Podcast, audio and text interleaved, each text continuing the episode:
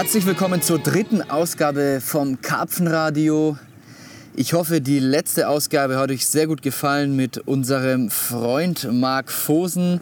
Mir persönlich war das eine sehr, sehr geile Folge, ein sehr, sehr gutes Gespräch. Und nicht minder freue ich mich auf unseren heutigen Gast. Das ist Achim Schlüssel. Ähm, wer sich jetzt fragt, wer ist Achim Schlüssel, an dem muss so einiges vorbeigegangen sein.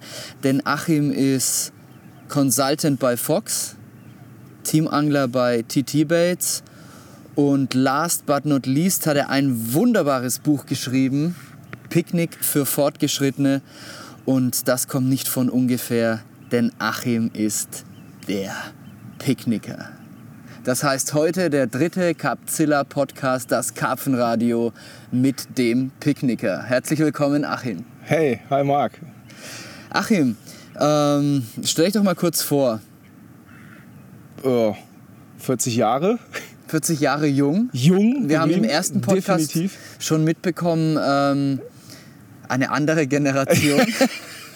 Genau, jeder, der den ersten Podcast gehört hat, weiß, dass der Paschi das nächste Mal einen Satz heiße Ohren von mir kriegt. ja, ich, ich fand's lustig. Andere Generation, so sehe ich mich nicht. Nach wie vor nicht. Ja. Ja. Aber gut, mit 40 Jahren äh, muss ich mich wohl mittlerweile zum etwas älteren Eisen zählen. Aber das ist ja okay. Ich kann ja gut damit, gut damit umgehen. Aber du bist ja nicht einfach nur 40 Jahre alt, sondern du hast diese 40 Jahre auch gut genutzt, würde ich jetzt mal behaupten. ähm, du hast zwei Kinder in die Welt gesetzt, Zwei wunderbare Kinder. zwei Mädels. Jo. Man sagt ja immer, Jungs machen Jungs. Echte Kerle machen Mädels, habe ich gehört. genau. Und bist glücklich verheiratet nach wie vor. Nach wie vor. Wie Genau. lange? Oh, jetzt bringt es mich in Schwierigkeiten. Ja? 2005, ja, 12 Jahre, 13 Jahre, ja, Ja. schon eine lange Zeit. Und wir haben, schon weiß- wahrscheinlich wesentlich länger ein Paar, oder? ja, äh, wir haben geheiratet nach sechs Jahren, also fast 20 Jahre auch schon bald zusammen. Und überlegt Lange mal, Zeit, ne? ja. Und, das, und du bist ja, wir haben es auch im letzten Podcast schon angeschrieben, äh, angesprochen, du bist ein, äh, ein Hardcore- und auch Big Fish-Angler. Also jemand, der wirklich viel Zeit am Wasser verbringt. Wir haben es vorhin besprochen. Ja. Ähm, du machst über 100 Nächte im Jahr, ne? Die letzten zwei Jahre war ich sehr viel draußen, ja. Natürlich war es nicht immer so viel, gerade als die Kinder auf die Welt gekommen sind, dann musst du dir einfach die Zeit für die Familie nehmen.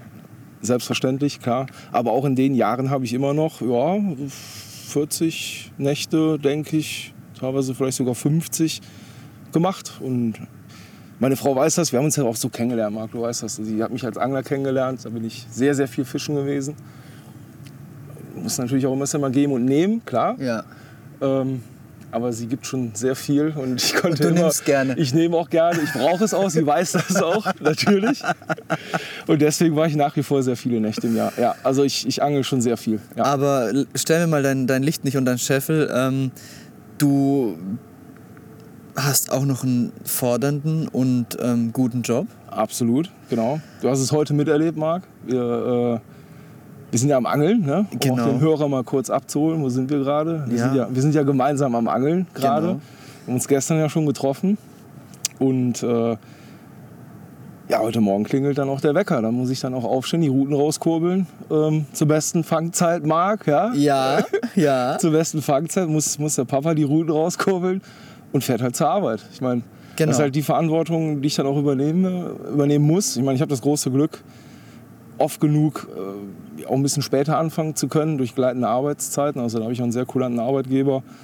Ähm, dafür gibt es dann andere Phasen, wo ich dann auch projektgetrieben mal nicht die Zeit finde. Und dann muss ich dann auch an der Stelle ja, den Einsatz liefern, bringen auch. Und das ist auch mein Anspruch an mich selber. Ja. Dafür nutze ich aber dann oder versuche ich dann auch in der Zeit, wo wirklich die Bedingungen gut sind, mir die Termine so zu legen, dass ich auch ja, oft am Wasser bin. Und oft genug klappt das dann auch. Ja, da, da steckt ja schon ganz viel drin. Ne? Ja. Ähm, das heißt, du bist jemand, der Familie hat, der eine glückliche Ehe führt, der ein erfolgreiches Berufsleben hat und der viele Fische fängt und auch viel angeln geht und auch sehr große Fische fängt. Die meisten Zuhörer werden dich jetzt wahrscheinlich hassen. ja, aber es ist auch immer Aber du bist halt, bist halt auch äh, jemand, den ich als sehr positiven und sehr motivierten Menschen kennengelernt habe. Und ähm, du kriegst die Sache einfach auf die Kette. Ne? Und ich glaube, da steckt auch jede Menge Arbeit dahinter. Ja, genau. Und Ja. sehr viel kluges Timing. Also du wirst wahrscheinlich kein sehr impulsiver Mensch sein. Oh, das würde ich so nicht sagen. Nee? Es gibt, ja, manchmal. Gibt so, also in gewissen Situationen, da werde ich schon zum kleinen äh, Choleriker. Gut, das Aber- kann sein. Aber, aber ich sag jetzt mal, du, du, du, also ich kann mir nicht vorstellen, dass jemand, der, der unstrukturiert nur von heute auf morgen lebt, Genau. sich sein Leben so erschaffen Nein, kann. das ist richtig.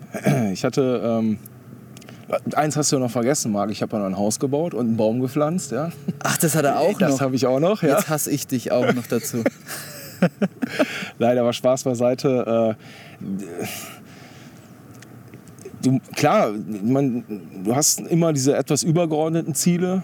Das war für mich damals immer mein Buch so. Das hatte ich immer irgendwo, schwebte mir das so vor. Aber das ist ja dann auch ein bisschen die andere Welt, sage ich dann, für mich dann. Du hast immer, es gibt halt für mich dieses reale Leben, das findet tagtäglich statt, im Job, wo du die Verantwortung hast. Und ähm, ich habe definitiv an der Stelle auch, äh, ich sage jetzt nicht eine gespaltene Persönlichkeit, aber ich versuche mich halt immer auf das, was ich gerade tue, extrem zu fokussieren. Wow. Wenn ich arbeite, dann arbeite ich. Wenn ich angeln gehe, gehe ich, gehe ich angeln. Wenn ich zu Hause bin, kümmere ich mich um meine Familie. Ja. Und das ist, glaube ich, so ein bisschen auch das Erfolgsgeheimnis dahinter. Ne? Also sagt man immer so schön, Leben im Hier und Jetzt. Nicht mit den Gedanken immer schon da zu sein, wo man gerne sein möchte in dem Moment, sondern sich immer auf das zu fokussieren, was man gerade macht. Und ja, ich glaube, das ist mir in den letzten Jahren ganz gut gelungen. So, und So vermeidet man Stress, ne? Also wenn man sich auf das konzentriert, was man macht und nicht mit dem Kopf woanders ist. Planung. Genau. Ja. Das hängt auch viel mit Planung zusammen. Ja. Genau, du verhinderst so Stress. Manchmal mache ich mir aber auch selber den Stress, weil ich halt früh ans Wasser will und äh, ja, du weißt ja, wie das ist, freitags nachmittags ah, ne, sitzen die Jungs schon am See und dann musst du dies. Ich setze mich auch selber oft genug durchs Angeln auch brutal unter Stress, trotz einer Planung vorher. Also es ist nicht so, als wenn es immer unstressig wäre. Ja, ja, Ne? Ein gesunder Stress treibt mich auch an. ja. Ist ja auch was, woraus man schöpfen kann. Voll. Also, also wenn, man, wenn man Stress, also es gibt, ja, es gibt ja zwei Sorten von Stress. Es gibt negativen Stress, es gibt guten Stress. Und guter Stress ist ja was, was einem eigentlich Energie gibt. ja, Da kommst du in so einen Flow, ne? genau. Also wenn du jetzt, wenn du jetzt irgendwo auch deine Routine hast, du gehst dann und dann an die Arbeit und äh, du hast dann und dann Zeit zum Angeln und du weißt, wie das abzulaufen hat, äh, da pendelt sich ja auch was ein, ne? Genau, stellt sich ein gewisser Rhythmus ein. Genau. Also Und- dieser, ich sag mal, früher hatte ich so einen, fast so einen klassischen Dienstags-Donnerstags-Rhythmus, wo ich fischen war, einfach auch um regelmäßig Futter ins Wasser einzubringen. Bietet sich dann auch so ein bisschen an.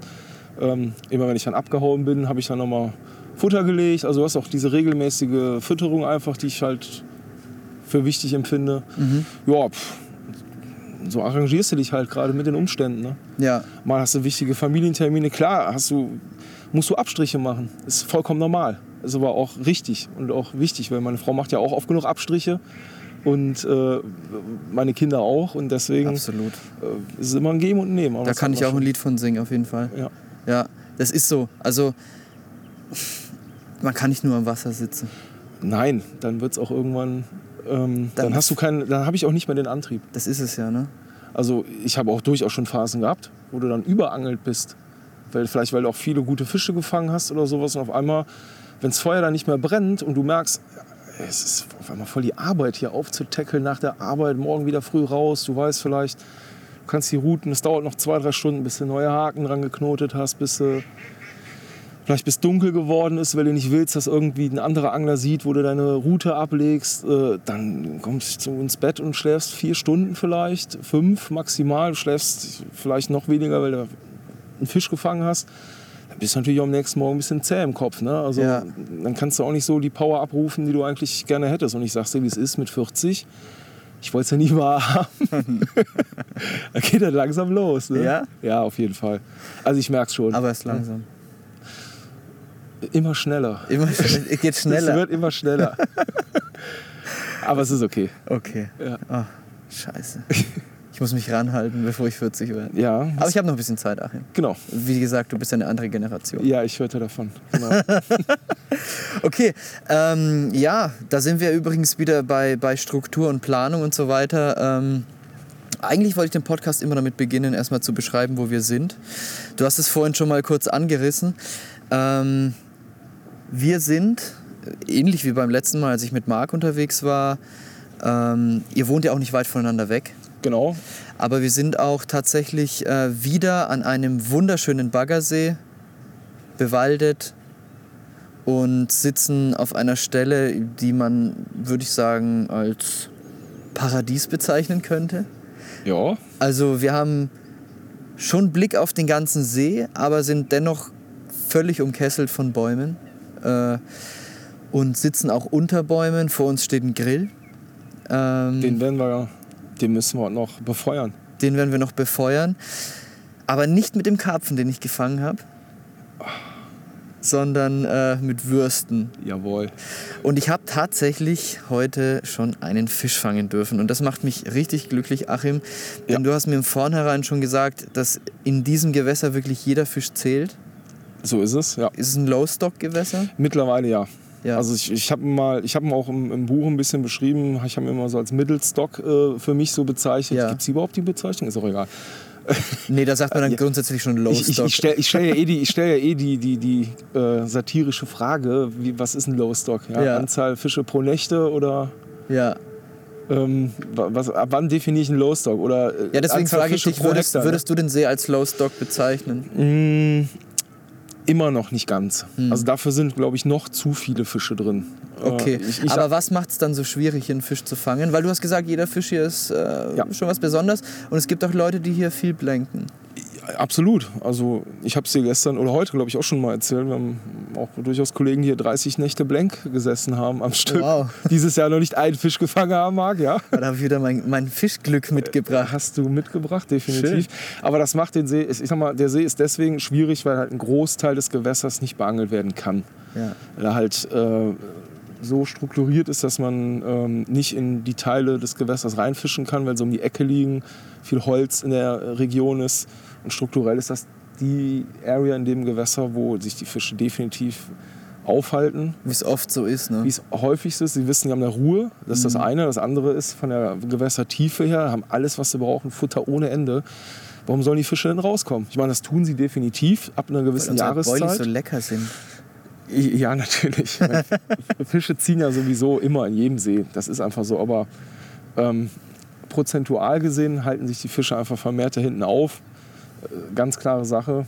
Und das Gewässer ist ja auch nicht so klein. Baggersee kann ja drei Hektar sein, aber hier sitzen wir in einem Gewässer mit roundabout 100 Hektar. Also ist jetzt nicht so klein das Loch. Und ähm, also wenn es ein Fisch pro Hektar ist, dann haben wir gut geschätzt. So. Und ein Fisch pro Hektar ist schon, ist schon eine, eine Ansage. Ja. Ja. Geil. Und was noch viel geiler ist, als dass wir jetzt hier sind und ich schon einen Fisch fangen durfte, ist, dass wir einfach noch mal eine Nacht haben Ja. Und äh, vielleicht noch was kommt.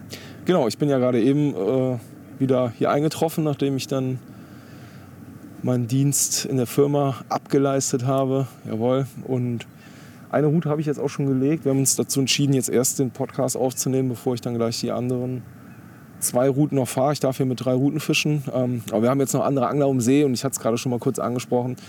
Ähm, ich mache es gerne halt wirklich in der Dunkelheit. Einfach Ja. aus dem Grund heraus, weil ich nicht möchte. Do it in, the, dark. Das alte Motto. Das alte Motto. Ne? Man muss, auch wenn man darf, man, man kann und sollte wahrscheinlich gerade bei unserem Hobby schon unterm Radar bleiben. Man muss nicht jedem Ja. unter die Nase reiben, was man jetzt hier macht. Und viele Ja. können das einfach nicht nachvollziehen. Ne? Wir beschäftigen uns so viel auch mit diesem. Ich hatte die, die, die Unterhaltung jetzt mit Marc erst äh, über Futtermengen. Ja. Das sind Sachen, ich glaube, da werden viele unserer Zuhörer selbst vom Stuhl nach hinten umkippen. Ja. Ähm, und das sind auch Sachen, mit denen man mit Bedacht umgehen muss. Und wenn man sein Gewässer kennt und den Fischbestand und, und das kontrolliert einsetzt, kann man damit mega gut arbeiten. Marc macht's mit der Kamera, weiß ich. Genau. Ne? Aber, aber auf, auf Außenstehende und selbst auf andere Angler kann es auch ganz, ganz schnell befremdlich wirken. Ne? Selbst wenn man mal zwei Kilo auf eine Route füttert. Ne? Ja, und was sind zwei Kilo Boilies? Ich meine, das ist für einen großen Fisch, ja, ein Mittagessen oder ein Frühstück, dann war's das. Das muss man mal realistisch sehen. Ja. Gut, es ist immer eine Frage, äh, du hast es gerade schon gesagt, kenne ich das Gewässer, ja oder nein? Und wenn ich es kenne, dann weiß ich unter Umständen, dass ich auch mehr füttern kann. Und das möchte ich halt nicht äh, unter Umständen machen, wo es andere Angler mitbekommen. Das hat aber einfach den ganz einfachen egoistischen Hintergrund. Ich möchte nicht, dass die Leute auf den Plätzen angeln. Ja. Und ich weiß, ich habe hier Angler, die tun es ganz bewusst. Mhm. Mit der Absicht, weil sie halt Fische fangen wollen. Ja. Und du weißt selber, wenn du viel Geld investierst in dein Hobby, viel Zeit zum Füttern fährst, die Familie dadurch vielleicht einen Abend nicht siehst, weil du noch zum Füttern gefahren bist, dann bist du natürlich auch dementsprechend äh, verärgert darüber, wenn jemand wissentlich auf deinem Futter angelt. Das ist ja immer noch die Unterscheidung, die man treffen muss. Ja. Macht derjenige unwissend oder macht das, weil er dich gesehen hat und beim nächsten Mal oder vielleicht noch am selben Tag, während du deinen Tackle zusammenpackst und nach Hause fährst, siehst du ihn zusammenpacken auf deine Stelle moven. Ja? Und da habe ich halt kein Verständnis für. Das sind für mich diese unausgeschriebenen Gesetze, die sollte ich auch irgendwo ja, berücksichtigen. Weil Ja. du trittst anderen Leuten echt auf die Füße damit. Ne? Ja. Und die, die können das auch nicht wertschätzen, dieser Einsatz, der dahinter steht. Die Zeit einfach. Ne? Und das, da ärgere ich mich dann drüber. Und, Und das ist der Grund oder der Beweggrund, warum ich es halt im Dunkeln mache. Ja. Deswegen do it in the dark. Do it in the dark. Unser Motto. Immer, seit 20 Jahren. Sehr, sehr geil. Achim, würdest du dich als Futterangler bezeichnen? Mm, Manchmal ja, manchmal nein. Also ich habe ganz bewusst mal Jahre gefischt mit sehr, sehr wenig Futter. Mhm.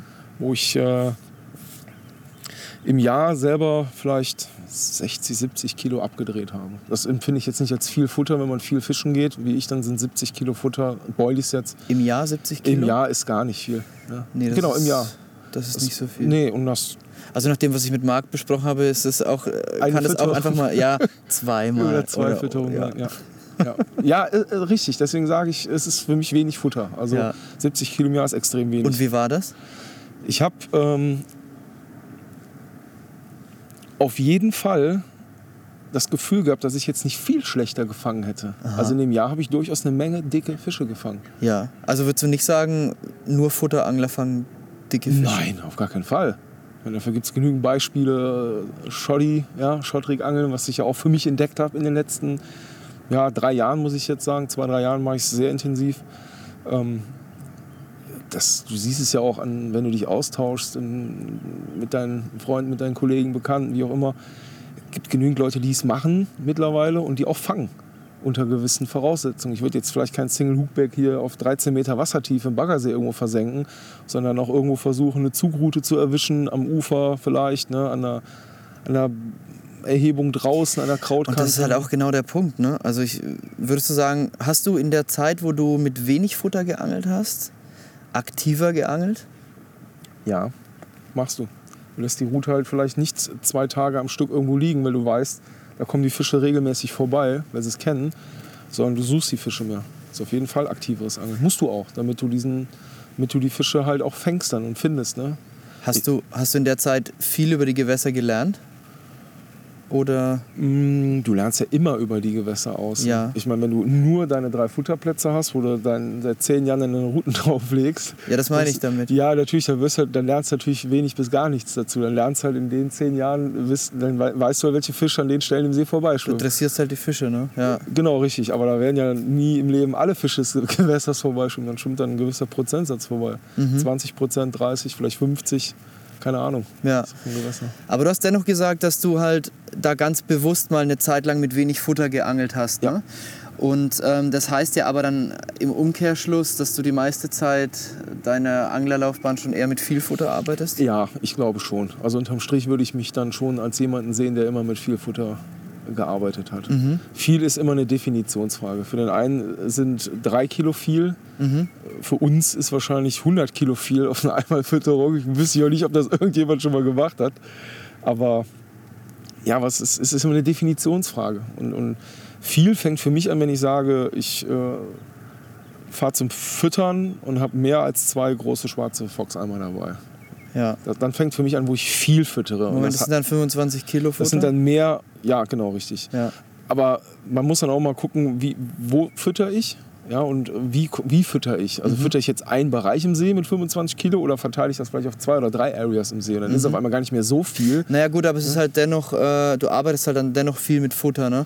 Also das heißt, du investierst halt einfach in dieses, gut, du wirst jetzt nicht mehr selber rollen, aber auch äh, dennoch äh, musst du dir das Futter beschaffen, dann dafür arbeiten. Also wie auch immer, du investierst auf jeden Fall viel Geld in Futter und viel Zeit dafür, Plätze vorzubereiten. Und ich glaube, das ist so, was halt ein Futterangler ausmacht, Genau. oder? Weil jemand, der Genau. viel Instant angelt, der ist halt einfach mehr mit Angeln beschäftigt und ein Futterangler, der ist halt auch viel mit Füttern beschäftigt. Ja, ne? absolut. Ja, das ist richtig. Ähm, ich muss das ein bisschen ergänzen, weil natürlich mache ich auch noch mein Futter, sprich Partikels, Mhm. Tigernüsse kochen. Ich meine, klar, hast du irgendwie einen großen Topf zu Hause, machst Macht ihr das nicht, der Czerny? Nee, Tom, was ist da los? Mach doch mal äh, Partikelmix in Plastikdosen. Ja, oder einfach für dich kochen und dir dann schicken, oder? Ja, oder so. Nein, das, das ist übrigens auch eine der schwachsinnigsten Errungenschaften, wie ich finde. Fertige Markt Partikel? so fertige Partikel in Plastikdosen. Sorry, also hört es bei mir auf. Aber gut, wer es kauft. Umweltschweinerei halt, ne? Genau, Also schon. ja. schon Zumal hart. es wirklich einfach selber gemacht werden kann. Es ist dann ein Kilo oder sowas. Ich meine, das kannst du auch zu Hause am Herd kochen, weil da, da schimpft auch die Frau nicht, wenn du da ein Kilo Mais kochst, du in jedem Erzeuger Großmarkt kaufen kannst. Äh, also, aber gut, ist, ist ein anderes Thema. also, ne, ich bin durchaus noch mit dem Futter beschäftigt. Ja. Natürlich. So.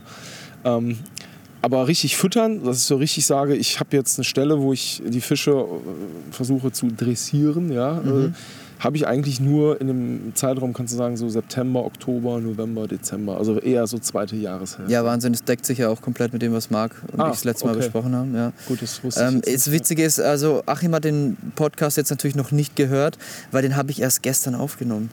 Yeah, Ja. sehr geil. Ähm, und äh, deswegen ist jetzt so richtig so, wow, guck mal, er sagt das Gleiche. Und es ist wirklich so, äh, ja, die erste Jahreshälfte ist ja einfach auch prädestiniert für dieses mobile Angeln. Ne? Das gibt ja auch eine gewisse Freiheit. Ne? Ja. Aber das, kann, das heißt halt nicht, dass man während einer Session dann, du, wi- also ich bin mir sicher, du bist einer, ich bin nämlich auch so einer, der trotzdem immer mit ein paar Eimern mehr im Auto zum Wasser fährt. Wenn es einfach mal läuft, Ja, dann hat man auch große Hände. Ne? ja, absolut. Und ich sage mal, mit einem Eimer gehst du krumm. Ja. du brauchst das Kontergewicht, ja. Also Witz, du, genau. So, ja, äh, ich, ich habe immer Futter im Auto, ja. Ja. In meinem guten alten Opel Gaul. Du hast mich ja auch schon gelobt, dass ich ein gut sortiertes Futtersortiment im Auto hatte. Weil ich mich gleich erkundigt hatte. Ja, ja, Welche frag- Ködergröße? Genau, welche Größe, wie hart, dachte ich auch, okay, Marc scheint auf jeden Fall ein Repertoire mitzuführen. Ich, ich, ich, ich mag Futter auch gerne. Also Ich bin auch ein Angler, der gern füttert. Ich habe das aus Kanalzeiten wahrscheinlich einfach so drin und mitgebracht. Und ich weiß, dass in vielen Situationen viel auch hilft. Ne? Ja, Viel hilft viel, aber es, ich habe es auch ganz anders schon kennengelernt. Also es geht einfach darum, dass man ein feines Gespür für die Sache Ja. entwickelt. super wichtiger Punkt, weil die Leute, die es nicht drauf haben, versauen die Gewässer damit brutal. Ja. Also wenn es gibt genügend Beispiele, wo Leute weiter Futter versenkt haben, wo da unten einfach schon schimmelnde Köder am Boden liegen, die seit Wochen, wo seit Wochen kein Fisch vorbeigekommen ist und ja, es einfach nicht kontrolliert wird. Und dadurch äh, machst du dir ganze Bereiche im See, schaltest du dir nachhaltig aus, weil Mhm. das dann irgendwann den klassischen Kreislauf im Ökosystem. Was passiert dann da unten? Ja, äh, es fängt irgendwann, also es endet letztendlich in einem brutalen Schmieralgenwald äh, mit, mit null Sauerstoff, wo ja einfach toter Lebensraum unter Wasser entsteht. Und deswegen muss man halt, Marc weiß ich, kontrolliert es mit der Kamera, ähm, muss man halt Möglichkeiten finden zu kontrollieren, liegt mein Futter da, ja oder nein. Es gibt ja auch ganz, ganz tolle, äh, man muss jetzt ja keine so eine, Marc hat ja so eine, so eine Cam, die er fest installiert mit Funk und so, ne? Ja. Also da sitzt er dann richtig am Ufer und, äh, Im Danny Fairbrass-Style. und, ja. und obser wie, wie Danny Fairbrass für Arme sitz, sitzen wir dann dort und observieren, observieren den Futterplatz. ähm, aber es gibt ja mittlerweile auch echt ganz geile Lösungen von, von kleinen Kameras. Also die müssen auch gar nicht teuer sein. Ich glaube, da gibt es so eine Ebay- oder Amazon-Lösung, die kosten Huni oder so. Ja. Ähm, vielleicht posten wir mal einen Link unten sogar unter diesem Podcast, ähm, wenn es das Ding denn noch gibt. Und damit kannst du auch einfach deinen Futterplatz kontrollieren. Ne? Das ist auch, machst du sowas mit so einer Kamera? Ich mach's ganz bewusst nicht. ja. Aber ich, ich, also Echolot, GPS, ja, das sind so technische Hilfsmittel, wo ich sage, die sind für mich okay für meinen Ja. Stil. Aber wenn, dann gehe ich schnorcheln. Ja. Also äh, Schnorcheln ist für mich die, ne, ja, eine ehrliche Art, sowas zu kontrollieren. Ja, aber dann gibt es vielleicht Zeiten im Jahr oder Gewässer, die zu tief sind, wo es halt Ja. nicht Da funktioniert. musst du andere Hilfsmittel finden. Dann lässt du so, ein, so eine Ködernadel schnell absinken an der Schnur und guckst stichprobenartig nach dem Boiling. Genau. Nein, äh, du kannst ein Gewässer ja auch lesen. Also hier, ich hatte es dir ja gestern auch schon gesagt, dass wir hier mit vielen Wasservögeln zu tun haben. Und Wasservögel sind immer ein super Indikator, ob halt noch Futter am Platz liegt oder nicht. Ähm, Gerade wenn du äh, in einem Gewässer wie hier, wo du teilweise hunderte Vögel hast, und das ist ja auch das, was viele Kollegen aus den Augen verlieren. Du fütterst natürlich auch die Vögel mit. Ich habe ja auch ein Buch darüber geschrieben, ja, über die schwarze Pest. So, du fütterst natürlich die Vögel mit. Und wenn ich 10 Kilo Boilies fische, dann musst, man, musst du dir einfach die Frage stellen, wie viel von dem Futter bleibt denn noch unten liegen? Wenn ich jetzt einen weichen Köder äh, fische, wahrscheinlich ist die Wahrscheinlichkeit noch viel geringer, dass unten was liegen bleibt, als wenn ich jetzt einen harten Köder angel. So. Äh, gut, Tigernüsse, da, da kannst du relativ sicher sein, dass die in der Regel liegen bleiben. Aber Boilies, von was, was sind denn 200 Wasservögel und was sind 10 Kilo Boilies auf 10 Meter Wassertiefe? Ja, Das interessiert die gar nicht. ja. Und da muss ich mir äh, immer wieder die Frage stellen, auch wenn du gerade in den späten Jahreszeiten mal eine Stelle hast, die vielleicht nicht läuft, dann suche ich mir ja auch einen anderen Spot, dann fütterst du das erste Mal da im Dunkeln, abends um, um halb acht dann Platz und morgens um sechs oder sieben, wenn es dann langsam hell wird, guckst du da raus, dann siehst du da wieder 50 Vögel oder noch mehr. Da fragst du dich, Alter, wie kann das sein, dass diese fucking Vögel jetzt schon wieder mein Futter gefunden haben? Es war A, dunkel, B, es ist tief oder 12 Meter, was weiß ich. Die holen das ja wirklich aus sehr großen Wassertiefen da oben. Wie geht das? Ne? Also die müssen auch, ich weiß nicht, irgendwie Rezeptoren an Füßen haben oder sowas. Ja, die hören dich halt auch beim Füttern, ne? Ja, gut. Aber meinst du, dass du durchs Hören das so gut lokalisieren können auf einem großen 100 Hektar Loch, wenn du da mitten in der Nacht irgendwo die Vögel, die haben eine gewisse Fluchtdistanz, die sind ja nicht da, die, sind, die schwimmen ja nicht um dich rum, wenn du da fütterst. Irgendwie raffen sie es halt, ne? Irgendwie raffen sie es, ja. ich, naja, aber wieder zurück zum Thema, das ist halt ein super Indikator. Ja, Also ja. wenn ich sehe, ich habe keine Vögel da, weiß ich, das Futter ist nicht da. Ja. Also es gibt ganz viele Feinheiten und deswegen hast du keinen Bock auf eine Unterwasserkamera. Das, Genau. ist, dir, das ist dir zu technisch. Das Genau, ist mir Gedöns. zu technisch, wobei ich ehrlich gestehen muss, ähm, ich habe mich viel mit meinem Umfeld drüber unterhalten. Ja. Also ich kriege eigentlich genau die Infos aus erster Hand von den Jungs, die es machen. Mhm. Äh, ich habe auch, muss ich ehrlich gestehen, komplett neue Denkansätze bekommen. Durch auch gerade Steffen, ja, unseren Steffen Konsulten, Hamsch. Steffen Hamsch, genau. Brutale Big Fish Mit dem Maschine. hat man ja auch äh, ein sehr, sehr interessantes Feature auf Capzilla Hampf, äh, Hampf, Hampf intern hieß es manchmal Hampf vertraut, aber nein, Hampsch vertraut. Eine sehr geile Serie ähm, über ein paar gute Rigs von Steffen und ist auch auf, auf mega großes Interesse gestoßen, Ja. ähm, weil einfach Steffen jemand ist, der halt echt große Fische fängt wie kein anderer. Ne? Also ich kenne keinen anderen in Deutschland, der mehr Fuffis hat als der, als der Steffen. Ja, Das ist Fakt. Er ist schon beeindruckend und macht sich halt brutal viele Gedanken drüber. ja, und äh, beobachtet halt auch. Und ich glaube, das ist eine ganz wichtige Gabe generell beim Karpfenfischen. Du musst, glaube ich, um nachhaltig oder dauerhaft dicke Fische zu fangen, musst du sehr gut beobachten können. Ja, nicht nur deine eigene Angelei, Lange- äh, Angelei sondern natürlich auch die, die Angelei von deinen Kollegen. ja. Meine, wir sind jetzt beide super vernetzt, behaupte ich mal. Du kriegst natürlich sehr viel mit. Du bist lange im Geschäft, du machst deine eigenen Erfahrungen, aber ja, nichtsdestotrotz ist gerade durch diese Unterwasserkamera-Geschichte halt so, es kam halt nochmal dieser brutale Denkanstoß, extrem lange Ricks zu angeln. Ganz weich, extrem lang. Und das Interessante ist, es war halt nicht nur Steffen, äh, wo ich weiß, der, der äh, über die Kamera sich gewisse Dinge angeguckt hat und gelernt hat, sondern Marc natürlich auch.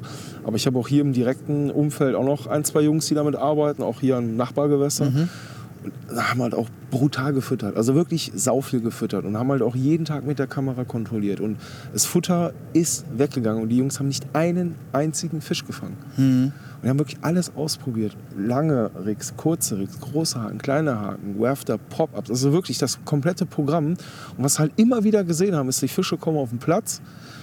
Und obwohl sie ja jeden Tag dort fressen, fressen sie nicht in einer Art und Weise, wo du denkst, sie müssten noch Vertrauen haben, sondern immer noch vorsichtig am Picken und irgendwann nehmen sie einen Hakenköder auf, spucken ihn wieder aus, kommen vielleicht nochmal her, nehmen vielleicht nochmal ein zweites Mal auf, spucken wieder aus und dann bleibt das Ding liegen. Mhm. Und alles andere wird gefressen.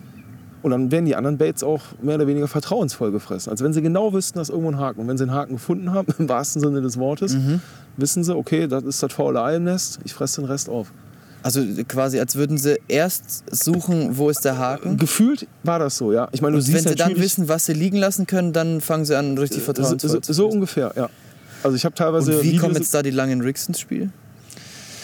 Also Fakt ist, dass es beobachtet worden ist, dass Fische, die einem kurzen Rick den Köder aufnehmen, ähm, den halt vielleicht noch ein zweites Mal aufnehmen, ausspucken und liegen lassen. Und bei sehr langen Ricks ist durchaus der Fall, weil das der Fisch, zwar ein und derselbe Fisch, das Rick dreimal, viermal, fünfmal, sechsmal, siebenmal aufgenommen wird, ohne dass er gehakt wird und immer Ja. wieder ausgespuckt hat. Ja. Irgendwann vielleicht auch die Kamera ausgegangen ist, äh, weil, weil keine Batterie mehr drin war.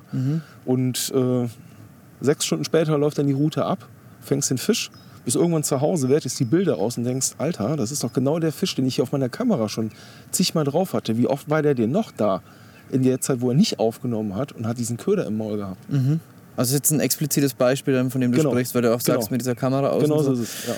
Und ähm, aber ich glaube, da war es ganz elementar nochmal eine Sache, dass es wirklich wahrscheinlich ein sehr weiches Rig-Material Genau, ist. Also ja. das heißt wahrscheinlich auf gut Deutsch, dass der Fisch in dem Fall eben nicht gerafft hat, wo ist der Haken. Wahrscheinlich, ja. Er hatte einfach dieses Spiel, er konnte sich ein bisschen mit dem, mit dem Köder im Maul bewegen, ohne dass irgendwas an Widerstand offenbar für ihn zu erkennen war. Aber irgendwann musste dieser Widerstand dann eintreten. Wahrscheinlich hat er dann so lange den Haken rumgeschoben, bis das Rig mal richtig gestreckt war oder Möglicherweise, ja. irgendwie sowas. Ne? Man Aber es ist total witzig, weil eigentlich hat Marc gestern genau das Gegenteil behauptet. Also ich habe mit dir auch schon drüber gesprochen. Er fischt eigentlich nur noch 10 bis 15 Zentimeter lange Rigs. Krass.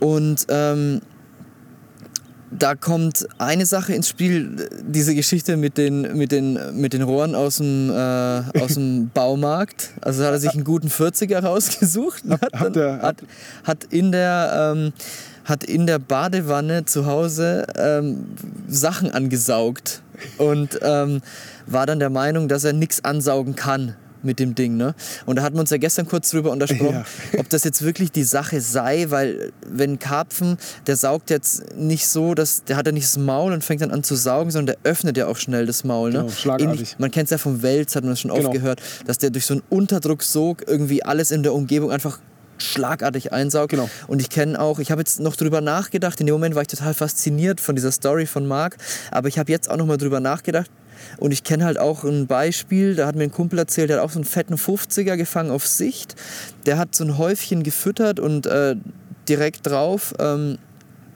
ein Pop-up geangelt. Und ja, das werden so ein, zwei Hände Futter gewesen sein und der Pop-up oben drauf. Und er meinte, der Fisch kam und hat einmal, hat einmal wupp gemacht mit dem Maul, ne? einmal kräftig gesaugt und es war einfach alles weg. Und er war gehakt. Ja. Also auf einen Schlag so, äh, was der da mit zwei Händen reingeworfen hat. Krass, ja. Ähm, und das würde ja dann auch eben das bestätigen, was du gestern gesagt hast. Ne? Weil du hast da irgendwie auch was dazu gelesen oder gemacht? Ja, das hat was mit äh, Strömung zu tun. Also die Strömung ist nicht gleichmäßig, wenn du so einen Unterdruck erzeugst. Das sind immer so diese Strömungskanten, so Wirbel und dadurch hast du im, im, nicht genau im Zentrum, sondern genau, ich glaube, an der Außenseite von den Wirbeln so eine hohe Strömungsgeschwindigkeit. Ich bin jetzt kein Physiker, ne?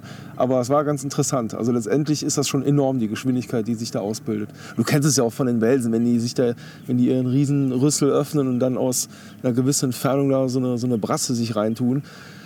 Boah, ist schon beeindruckend. Ne? Und beim Karpfen ist das das gleiche in klein. Ja, Also je nach Fischgröße, was heißt in klein? Also ich meine, du kennst das Maul von einem 50er.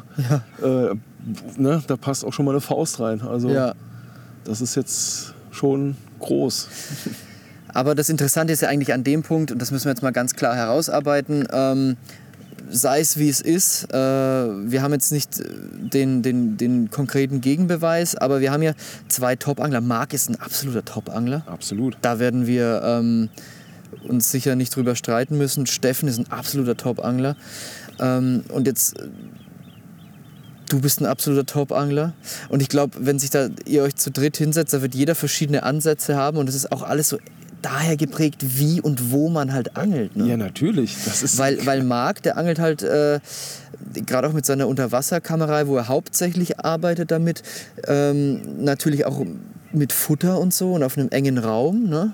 da sind, da muss ich kurz einhaken, Das ist sicherlich, wenn du viel Futter auf ganz engem Raum hast, würde ich immer kurze Rigs angeln. Ja. Also So. mein persönlicher Stil wäre auch zu sagen, je mehr oder je konzentrierter das Futter liegt, desto enger, Genau. äh, desto kürzer muss, muss das Rig sein. Genau, Aber Bitte. da würde ich, ja, da, da wollte ich auch drauf hinaus. Also da bin ich mit dir völlig einer Meinung. Ähm, und, und wenn wir dann Gewässer haben, äh, in denen wir großflächig füttern oder vielleicht sogar nur eine Handvoll weitflächig verteilen, das kann auch mal ein längeres Rig, wenn der Fisch einfach mehr Strecke auch macht. Ne? Ähm, da gibt es ganz verschiedene theoretische Ansätze. Voll. Und ich weiß auch zum Beispiel von Chris Ackermann, der immer erzählt hat, dass Mary, äh, zum Beispiel Mary und Joe Pool, ich denke, man kann über die beiden Fische jetzt ganz offen reden, die sind ja leider beide schon äh, nicht mehr da. Aber der eine hat immer sehr, sehr nah am Grund gefressen, wie ein Staubsauger, wurde immer auf kurze Rigs gefangen und der andere wurde eigentlich nur auf lange Rigs gefangen, wenn ich das richtig noch Ja. im Kopf habe, weil der die Köder eher tatsächlich angesaugt hat. Und das war auch bekannt. Fische sind Individuen, das ist so. Gewässer ist unterschiedlich, Fische sind unterschiedlich und dadurch hast du einfach diese komplette Bandbreite. Und, das, und jeder Angler hat ja seinen Stil und ich bin auch, und du weißt es selber, oft bringt ein neuer Angler an einem neuen Gewässer einen anderen Stil mit und fängt auf einmal Fische, die alle anderen vorher so nicht gefangen haben. Ja. Einfach weil er einfach, alte Floskel, 5 Euro ins Phrasenschwein, ja, weil er es immer anders macht als die anderen. Anders als die anderen. Anders als die anderen. Mm, das Anders kann- als andere. das kann jetzt ein sehr kurzes Rig sein, das kann natürlich auch ein sehr langes Rig sein. Ja. Ne? Ja, oder ein anderer Köder. Anderer, ja, also, wie viele Einflussfaktoren hast du jetzt? Ja. Jetzt machst du ein Fass auf. Naja, aber es ist ja auch dieses typische Phänomen, äh, alle Futterangler sitzen da mit ihren Fischmehlködern und einer kommt mit so einer richtig billigen Fertigpille, rund, bunt, riecht nach Flavor, dass du fast umfällst, wenn du den Eimer öffnest und fängt dir einfach eine fette Serie, ne? Ja, Da hat es alles schon gegeben. hat es alles schon gegeben. Also Wird es insofern- auch in Zukunft geben. Insofern, ja, ich hoffe, insofern, da sind wir wieder bei dem, bei dem Thema, macht so ein bisschen euer eigenes Ding, ne? Macht doch, was ihr Bock habt. Ich kann das schon verstehen, dass gerade Jugendliche äh, oder ja, Leute, die jetzt gerade mit dem Karpfenangeln anfangen, auch irgendwo verunsichert sind. Weil der Markt ist riesig, du kriegst so viel Tackle. Der eine sagt dies, der eine sagt, nimm, nimm ganz kurze Vorfächer, der nächste Ja, sagt, ja. nimm ganz lange. Und äh, Und die Überflutung war noch nie so schlimm wie heutzutage. Absolut ne? krass. Du hast halt früher hattest du irgendwie, es gab ein paar englischsprachige Bücher oder auch ein paar mehr. Es gab äh, ein deutschsprachiges Buch von Kai Sinnwold, Ja. Abenteuer Karpfenangeln. ja, Und es gab ein Karpfenmagazin, dann mal zwei. Und das waren halt die Infos, die du bekommen hast. Ne? Und äh, dann kam das Internet ins Spiel. ja. Zu allem Überfluss jetzt irgendwie fünf verschiedene Angelhefte. Ähm, YouTube und Co. Und, Und irgendwann kam noch Und Kapzeller überall was- dazu, ja. Und, ach, und hat Gott sei Dank alles gebündelt und übersichtlich gemacht. sehr gut. genau. Und äh, nee, aber tatsächlich ist es ja so, dass. Boah, ich, ich stelle es mir wahnsinnig schwer vor, heute mit dem Karpfenangeln anzufangen. Ja. Wenn du früher angefangen hast, wusstest du, du willst eine Armalite haben oder sowas in der Art. Ja. Und äh, eine Tournamentrolle und dies und das. Power Plus Zelt, dann warst Ein du. Fox-Biss-Anzeiger oder ein Ja. Delkim oder ein Genau. Optonic, das war aber noch vor meiner Zeit. Du müsstest ihn noch kennen. Ja, ich bin ja auch eine andere Generation, Ja. Marc. Aber ja, und heutzutage gibt es alles von jeder Firma in etlichen Variationen. Ja. Krass, oder? ja, natürlich. Ich glaube auch, dass es schwierig ist und ich glaube aber auch, dass sich die Jugendlichen dann irgendwo versuchen, äh, ja, an vielleicht an einzelnen Personen zu orientieren, auch wenn sie die gar nicht kennen, nur aus dem Netz, nur aus den Medien oder sowas. Ähm, irgendwann trifft man halt seinen, ich sage mal, äh, den Jedi-Meister, ja. Entweder wirst du eingeweiht oder du wirst nicht eingeweiht. Ähm, Also ein Mentor. Hm? ja, klar, du brauchst immer irgendeinen, der dich auch so ein bisschen in die Geheimnisse des Hattest du einen Mentor beim Karpfen? Ah, hatte ich, absolut, den Stefan, ja. Stefan, ja. Und äh, würdest du sagen, das war sehr wichtig für deine Angelei? Voll. Also durch Stefan. Stefan ist auch ein super Futterangler. Macht richtig. Ist es dieser Stefan, der auch in deinem Buch ist? Ist Stefan auch in deinem Buch? ich überlege gerade, Stefan, habe ich dich bei mir im Buch drin? Da werden wir nachher gleich nochmal nachgucken, ne? Ich glaube. Ich, boah, ich weiß es gar nicht. Hat er nicht auch den Zeiler gefangen? Nein, nee, nicht der Stefan. Ach, ein anderer Stefan. Nein, nein, ein anderer Stefan. Ein älterer Stefan. Andere Generation. Noch eine andere Generation. noch eine andere Noch Generation. eine andere Generation als du. Ja, Gab es da noch es. eine vorher? Es gab, glaube ich, sogar noch zwei oder drei vor mir. Ich zähle mich jetzt nicht zur ersten Generation der Karpfenangler in Deutschland. ich ich zähle mich selber so, ich würde mal sagen, zur dritten Generation, Marc. Ja. Ich bin die vierte, oder? Ja, würde Ja. ich sagen. Die, die alles ruiniert hat. Gen Generation Y. Nee, also das sind die, die jetzt kommen, ne? genau, ihr habt alles ruiniert. ihr habt alles in Schutt und Asche gelegt. Alles. Nach mir die Sintflut, nur verbrannte Erde hinterlassen. Ich glaube, du brauchst diesen Mentor. Ja. Stefan hat mir damals, hatte schon immer viel Ahnung vom Putter. Ähm, klar, hat damals sich schon immer Boilie-Maschinerie aufgebaut. Ich habe meine ersten Bass-Mixes von ihm bekommen. Wir haben es zusammen gedreht bei einem äh, Kumpel damals und hatten unsere eigene Halle und haben halt jahrelang auch die Boilie-Straße perfektioniert, eine Airgun dann irgendwann gebaut und das komplette Programm, aber halt immer über ein Table gerollt, ne? war halt viel harte Arbeit auch. Na, hör mir auf, ich kenne das. Ja, ja, ich will nicht wissen, aber gut. Ja, ähm, ja und, und, klar, haben wir uns dann irgendwann auch als Team weiterentwickelt. So, ne? ähm, du brauchst diesen Mentor auch. Ne? Ja. Immer auch so ein bisschen die mahnende Stimme, die dir sagt, äh, das ist okay, das ist weniger okay. Ne? Du bist ja dann auch jugendlich, du bist ja auch ein bisschen leichtsinnig, äh, was das Angeln angeht. Und ich glaube, das tut jedem gut. Warst du Und- folgsam als, als äh, Padawan? Nein, ich war schon immer ein aufmüpfiger Ja? Padawan. Ja, Ja? ja ich glaube, du brauchst auch äh, deinen eigenen Stil. Sonst, also, du musst ja deine eigene Persönlichkeit entwickeln. Dazu zählt ja auch irgendwann, dass du dich als Schüler von deinem Lehrer löst. Ja. er dich gehen lässt. Ja. Wie lange warst du mit deinem Mentor unterwegs? Ja, wir haben ja heute auch noch Kontakt, Stefan. Ja. Ich, ja, ich war letztens noch mal bei ihm, auch noch mal in der Hexenküche gewesen. Noch mal, macht ja immer noch viel Futter, ne? Grüße, Stefan. Würde ich jederzeit blind fischen, die Baits von ihm auch. Ja. Ja, ähm, ja wir haben schon eine Zeit lang zusammen gefischt und dann ein bisschen aus den Augen verloren. Auch ist aber vollkommen normal. Äh, ja, dann sind die Frauen irgendwann im Spiel. Ne? Dann hast du auch nicht mehr so Zeit, äh, um deine Freunde mal aus der Reihe zu treffen. Und Ja. ja, kommt halt das eine zum anderen. Und äh, Freunde kommen und gehen ja auch im Leben, ist ja mal, immer mal so Phasen, so Abschnitte, aber ähm, doch, ich glaube, jeder hat so seine, seine äh, oder ich finde, ich, ich glaube, viele, die jetzt heutzutage sehr lange schon am Angeln sind, intensiv dabei sind, haben alle irgendwie so eine Person, die uns irgendwie rangeführt hat. Hast du Ja. ja wahrscheinlich auch, oder nicht? Absolut. Ne? Ähm, bei mir war das. Also ich glaube, für mein, für mein Karpfenangeln hat definitiv Matthias, mit dem ich auch bei der Mecklenzer Gold Rush, der war da mit unterwegs noch. Ja. Ähm, der hat mir sehr, sehr viele sehr gute Ansätze mitgegeben. Ja. Ähm, also ich habe mir sehr viel selber geholt durch, durch Informationen, die verfügbar war. Ähm, Internet hat noch keine große Rolle gespielt, aber Ja. ich habe alles, was Bücher war und Zeitschriften, habe ich wie ein Schwamm aufgesogen. Ja. Und Karpfen Spezial. ich habe dann, ich habe dann, nee, da war ich Bibel nie, der Jugend. da, nee, Kaffeespezial das Forum.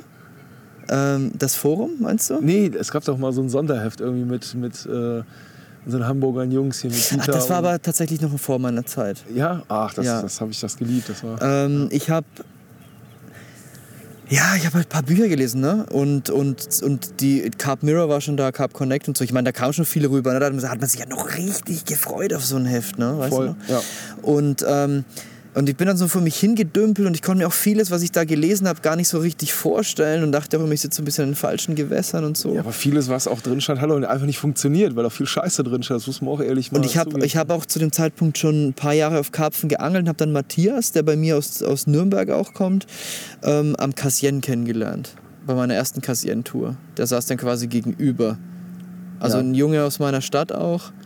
Und äh, wir haben uns am Cassien kennengelernt. Und das war auch so, so ein Zauber, den das Karpfenangeln mitgebracht hat. Ne? Also wie das, du wohnst in einer Stadt, du hast nichts miteinander zu tun, du weißt nicht mal, dass du existierst.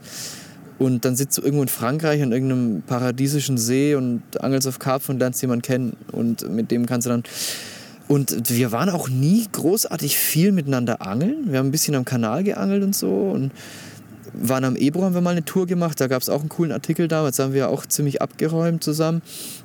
Und, aber Matthias hat halt immer schon sehr, sehr viel auch Baits gerollt und er hat immer die mega Ahnung. Und ich habe zu dem Zeitpunkt auch schon, ich habe ja auch jahrelang selber gerollt und Ja. für mich kam das überhaupt nicht in Frage, einen fertigen Köder zu angeln oder so. nicht. Und, ähm, und Matthias hat da immer noch so ein Quäntchen da oben drauf gesetzt. Ich hatte schon eine Ahnung, eine gewisse Erfahrung, autodidaktisch vor allem. Und dann, ähm, ja, also so ein Mentor ist immer wichtig, der halt dich da auch in so eine gewisse Richtung halt mit pusht. Ne? Absolut, ja. Und ich war aber dann schon jemand, ich habe dann, ich habe schon immer gern zugehört bei so Sachen. Also auch wenn ich heute noch mit anderen Anglern spreche, ich, ich bin keiner, der an seiner Meinung hängt. Also ich bin nicht der, der sagt, nö, das ist Quatsch, ich mache das so, sondern ich, ich probiere auch immer gerne Sachen aus. Wer ich finde es mega Wer spannend. fängt hat recht. ja, das ist so schön, ja. Ja, Schon wieder 5 Euro ins Phrasenschwein. das wird, heute noch, das wird heute noch gefüllt, ne? Oh ja. Ja, es ist aber so. Du hast, äh, du hast natürlich immer den Punkt, wo du mal glaubst, dass das, was du da tust, die Erfahrung, die du gerade sammelst, funktioniert. Ich habe durchaus Perioden gehabt, oder wo ich Routen abgelegt habe, wo Phasen hatte, wo ich auch mir das Negativbeispiel habe bestätigen lassen, wo ich dachte, Alter, heute fängst du eh nichts. Und dann habe ich auch nichts gefangen. Ja. Äh, auch das gibt es ja durchaus.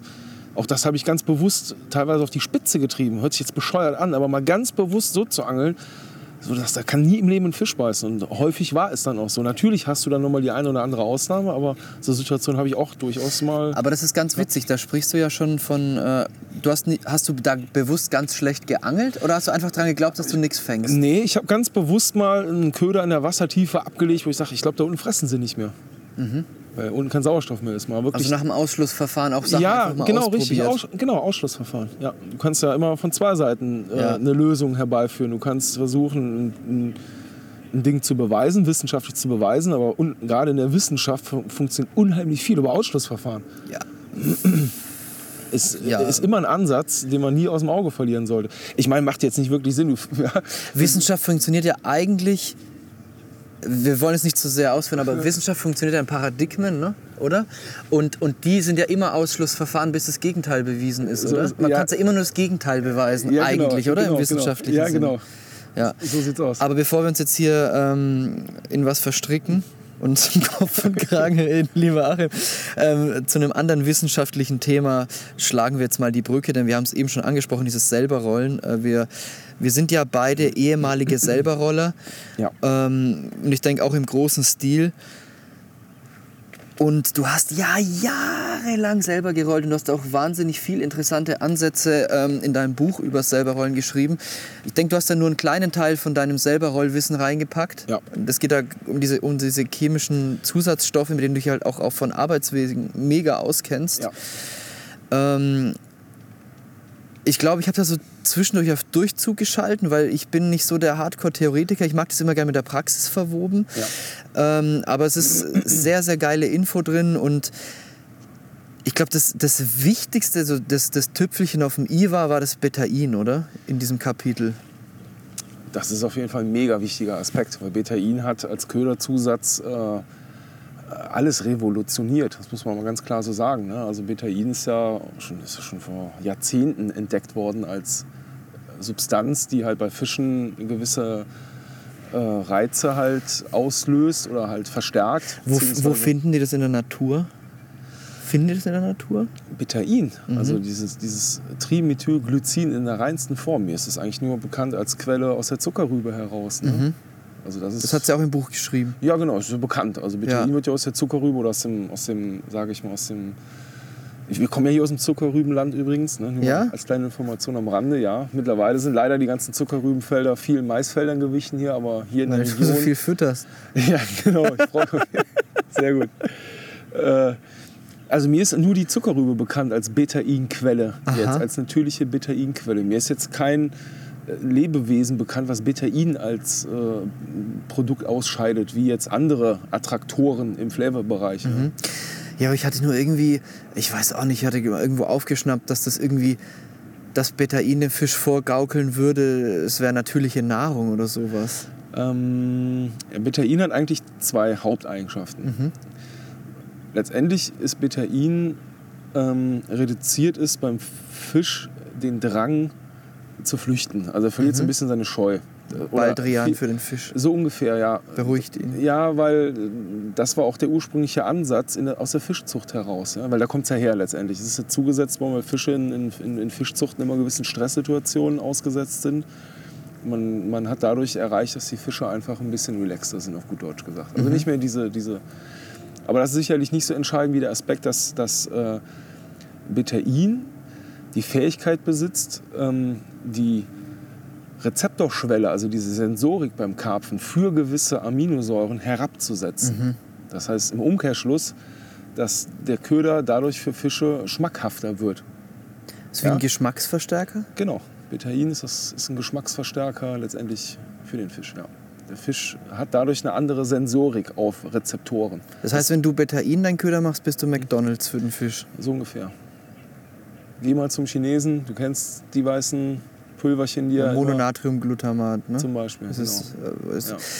Tun sie ja mittlerweile nicht mehr auf die Packung draufschreiben, sondern irgendwelche Einzelzusätze, damit sie dann vorne draufschreiben können, ohne Geschmacksverstärker. Genau Ne? so sieht's aus. Ja. Ähm, Ja, also, aber äh, von daher hat Betain äh, den Boilie-Markt auch revolutioniert damals. Ich fand immer ein super Beispiel waren halt die alten großen englischen Köderschmieden, ja, wie sie damals auf den Markt gekommen sind und einfach Fische gefangen haben. Und die Engländer haben es halt relativ schnell geblickt, dass Betain halt äh, den Fisch definitiv dazu verleitet, mehr Futter aufzunehmen. Weil das ist letztendlich die, die letzte Schlussfolgerung ist, der Fisch frisst einfach mehr. Wächst dadurch auch schneller. Fischzucht, ne? super interessanter Aspekt. Der Fisch wird, wächst einfach auch schneller letztendlich dadurch, weil er mehr Futter zu sich nimmt. Er, kann's, er muss es natürlich gut verstoffwechseln können. Das macht ja auch einen guten Body aus. Ne? Verdaulichkeit, habt ihr glaube ich auch drüber gesprochen. Ne? Verdaulichkeit ist ein ganz wichtiger Aspekt. ja. Ja, und Betain hat halt auch noch zusätzlich die Fähigkeit, ähm, ja, chemisch gesehen nennt sich das Ding Trimethylglycin. Das ist ein Molekül, was halt die Fähigkeit besitzt, Substituenten, sogenannte Substituenten zu binden. Das heißt, ähm, das Molekül verändert sich, also es ähm, findet eine chemische Reaktion statt, ja, und äh, dadurch entsteht ein neues Molekül, was für den Karpfen halt auch sehr geschmacklich attraktiv ist ja. Irgendwelche Ester oder irgendwelche Ja. Säuren, die Ja. daraus dann entstehen. Ja. Wahnsinn. Und das ist ja jetzt nur äh, ein Aspekt von, von chemischen Stoffen, die wahnsinnig interessant sind zum, zum äh, Boilie herstellen und zum, ähm, zum Boilie verfeinern. Und äh, noch viel mehr beschreibst du ja im Buch. Aber ich weiß nicht, ob wir das jetzt hier breit treten sollten. ja, du kannst halt sehr lange. Ist halt Genau. schon sehr wissenschaftlich. das, dafür hast du ja auch ein Buch geschrieben. Ne? Genau, wer Bock drauf hat, sich das jetzt wissenschaftlich zu gehen, der kann das Buch lesen. Natürlich war auch ich da immer äh, auf externe Quellen angewiesen. Da hat mir damals äh, Robert ähm, mal sehr, sehr Arlinghaus äh, Mhm, super, klar. super äh, Informationen zur Verfügung gestellt. Da war auch damals ein Mega-Bericht in der Connect drin. Ja, du kennst den Wieso, Weshalb, Warum. Das war damals ein Artikel, der kam zu einem Zeitpunkt, wo ich mich auch schon sehr intensiv damit auseinandergesetzt habe. Ähm, der Hintergrund ist, das ist eigentlich super lustig, ich habe ja über Modif Jetzt muss ich doch ganz kurz ausholen. Klar, hol aus. Über, über, wir haben über, Zeit. Über, über Modifikationen Unsere Hörer auch. Die können auch spulen und so wollen. ja, genau. Wenn sie keinen Bock drauf haben, sollen sie. Können ja auch umblättern in einem Buch, können ja auch vorspulen. ähm, das war deswegen so lustig, weil äh, ein Doktor bei uns äh, in der Abteilung im Unternehmen hat halt genau über dieses Thema promoviert. Also Ah, ja. über polymorphe Strukturen von Aminosäuren. Hört sich jetzt komplex an. Äh, wie gesagt, Löslichkeit. Äh, Das heißt ja auch Aminosäurenkomplex. ja, ja, also ist, ist, ja, ich hole doch nicht aus, wird zu, wird zu kompliziert. Und das war halt zum Zeitpunkt, wo ich mich selber schon damit beschäftigt habe. Und es gab dann nochmal so einen Seitenkick, ja, wo ich daraufhin, er hatte ja in, den, in dem Bericht auf diese Unterlagen verwiesen, äh, Robert, und dann ja, habe ich ihn angerufen. Wir haben uns dann auch mal irgendwie in Braunfels mal getroffen, mal kurz drüber gequatscht. Äh, und da habe ich äh, halt mega Unterlagen bekommen, wissenschaftliche Unterlagen. So, und Wo habt ihr euch da getroffen? Im Turm? ja, im Turm. Da Das war waren mit wir, ein sehr offenes Gespräch. wir waren wahrscheinlich beide betrunken. Also ich auf jeden Fall, da würde ich jetzt mal drauf wetten. Gab es überhaupt nüchterne Karpfenangler im Turm? Ich glaube nicht. Im Turm durftest du gar nicht nüchtern rein. Ja, genau. Und nicht auf, und nicht auf zwei Beinen wieder raus. Nur auf allen Vieren. Genau, Das war Braunfels. das war Braunfels. Schade, ne? Aber das kennt die neue Generation, glaube ich. Nee, die gehen nur zum Kaufen auf dem Messen. Genau. Kaufen statt saufen. Das ist das neue Thema. Ist ja auch besser so. Aber dein Buch, Achim, ganz, ganz tolles Buch, ähm, wenn wir eh schon beim Thema sind. Ähm, der Leser, der jetzt das Buch Picknick für Fortgeschrittene, das wir ja auch bei uns im Capzilla-Shop haben, noch nicht kennt, der mag jetzt vielleicht meinen, um Gottes Willen, das ist so ein wissenschaftliches äh, Werk, Okay. das mich total zu Tode langweilen wird. Äh, nein, es ist überhaupt nicht. Also es ist ja eigentlich, du schreibst ja vorne schon in der Einleitung, dass es äh, auch kein Sachbuch wäre, sondern eigentlich ein Storybook. Ja. Ähm, also du, du, du transportierst da ganz, ganz viele tolle Geschichten vom Wasser. Und ich habe mir so beim Lesen gedacht, weil es ja so nachgehalt ist, äh, deine Einleitung, dass es eigentlich dennoch in meinen Augen schon ein Sachbuch ist. Ja. Weil der aufmerksame Leser, der zwischen den Zeilen liest, der kann da so viel mitnehmen aus deinen Geschichten, weil du ja das auch sehr genau beschreibst und auch deine, deine, äh, deine Gedankengänge, warum du dieses oder jenes machst. Ähm, auch bei Zielfischjagden oder, oder so oder, oder besonderen Geschichten, ähm, dass man daraus halt auch was lernt. Ne? Wie würdest du dein Buch, wie, oder wie siehst du das Buch?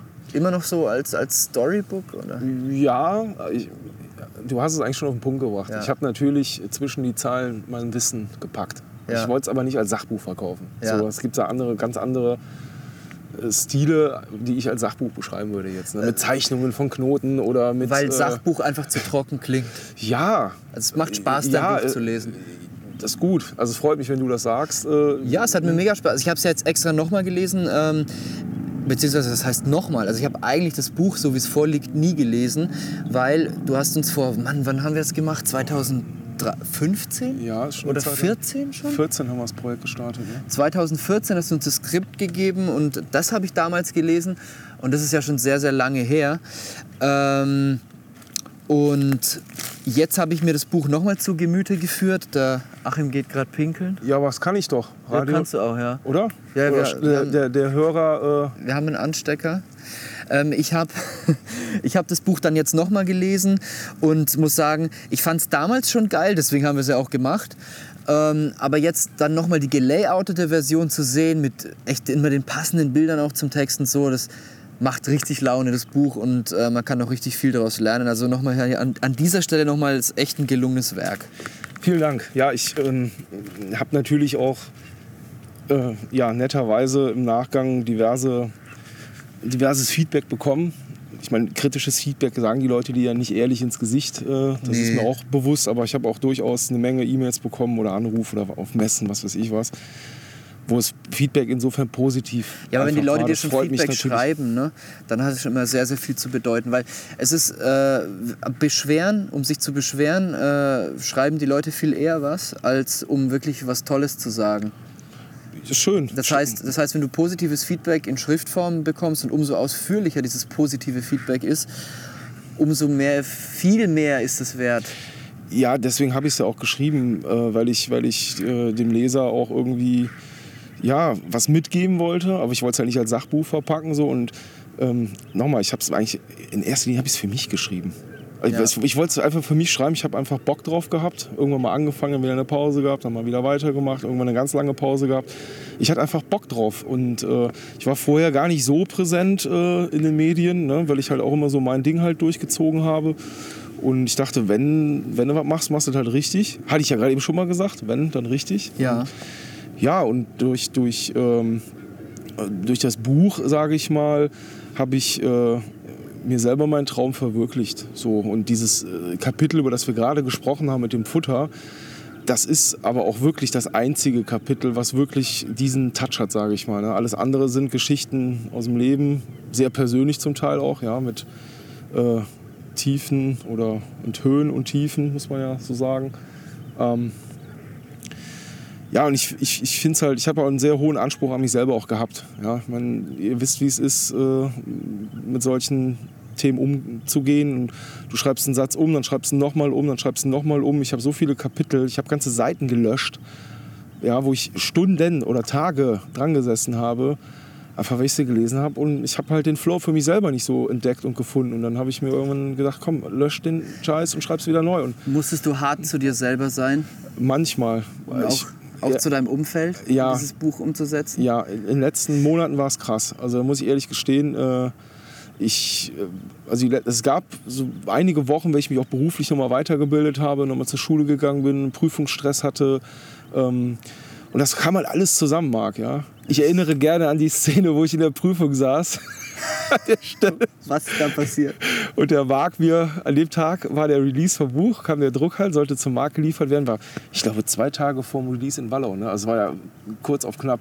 Und ich sitze in meiner Prüfung und da erreicht mich der Marc mit irgendwie einer WhatsApp oder das, ich weiß es gar nicht mehr genau, sinngemäß, warum ist dein Buch schwarz-weiß? Das fand ich ziemlich uncool in dem Moment. Meine, heute können wir mega drüber lachen, ja. aber Es war natürlich nicht schwarz-weiß. es war natürlich nicht schwarz-weiß, aber ich war natürlich in dem Moment totally shocked. Ja. Du sitzt da so, schreibst äh, eine Prüfung und denkst, fuck. ja gut, okay. Ja, also, Achim, du weißt, wie es ist, es muss so sein. Du hast hier, pass auf, ähm, ich, ich habe da gerade eben Gänsehaut bekommen, wo du das erzählt hast, weil ich kenne diese Sachen. Das geht mir so bei jedem Film, bei jedem Buch, das wir auch äh, von uns oder für andere machen. Jedes dieser Projekte, ne, da steckt ja, da steckt natürlich Geld dahinter Absolut. und nicht wenig. Ich hab's alles. Aber ja. es geht nicht um dieses Geld, es geht um diese Arbeit, die man reingesteckt hat. Weil du bist am Ende von so einem Projekt, hast du das Gefühl, Gott sei Dank ist es vorbei. Ich, ich, ich könnte jetzt nicht weitergehen. Also ich, Mhm, ich, hör, ja. ich schließe meine Projekte meistens deswegen ab, wenn ich das Gefühl habe, ich kann ihnen nicht mehr mehr geben, weil Ja. die Energie nicht mehr da ist. Genau. Und dann mache ich einen Punkt. Ja. Und, ähm, und da geht es um dieses kreative Arbeiten. Und was ich so geil finde in deinem Buch, äh, ich fand es so toll, dass du dieses Zitat drin hast. Drum sprach die Kohle zum Diamant. Weißt du, wo das eigentlich herkommt? Warum Weil du, du hast es hier in einem, in einem chemischen, äh, euch haben sie das bei in, in, in, in, in, im Studium irgendwie. Ja, es, in, einem, in einem Labor hing es halt, ne? Ja. Drum sprach die Kohle zum Diamant, warum so hart, wir sind doch verwandt. Genau, und das ist in einem anderen Kontext, ne? Genau. Da, da geht es um was? Da geht es um polymorphe Strukturen von Aminosäuren. So, und da habe ich auch lachen müssen, weil für mich bedeutet das Zitat was komplett anderes. Okay, jetzt bin ich gespannt. Ähm, das ist ein Zitat eigentlich von, äh, von Friedrich Nietzsche. Ach was. Ja. Und das heißt, warum so hart sprach zum Diamanten einst die Küchenkohle, sind wir denn nicht nah Verwandte? Ja, und es geht weiter. Ich lese dir mal den ganzen Abschnitt vor. Es ist ähm, aus, dem, äh, aus dem Buch wer, wer mit dem Hammer philosophiert. Das ist ein sehr, sehr geiles kleines Buch von Friedrich Nietzsche. Das hat mir auch sehr, sehr viel gegeben. Ähm, so, Gerade so als junger Mensch, so, wo ich so meinen Weg durchs Leben gesucht habe und, und mich eigentlich von dem Gedanken verabschiedet habe, irgendeinen Standardjob zu machen, sondern ich wollte meiner eigenen Stimme folgen. Und da war das ist ein ganz, ganz wichtiger Abschnitt für mich. Cool. Warum so hart sprach zum Diamanten einst die Küchenkohle? Sind wir denn nicht nah Verwandte? Warum so weich, o meine Brüder? Also frage ich euch, seid ihr denn nicht meine Brüder? Warum so weich, so weichend und so nachgebend? Warum ist so viel Leugnung, Verleugnung in eurem Herzen, so wenig Schicksal in eurem Blicke? Und wollt ihr nicht Schicksale sein und Unerbittliche? Wie könntet ihr einst mit mir siegen? Und wenn eure Härte nicht blitzen und schneiden und zerschneiden will, wie könntet ihr einst mit mir schaffen? Alle Schaffenden nämlich sind hart. Und Seligkeit muss es euch dünken, eure Hand auf Jahrtausende zu drücken wie auf Wachs. Seligkeit auf dem Willen von Jahrtausenden zu schreiben wie auf Erz, härter als Erz, edler als Erz. Ganz hart allein ist das Edelste. Diese neue Tafel, o meine Brüder, stelle ich über euch. Werdet hart. Was sagst du dazu?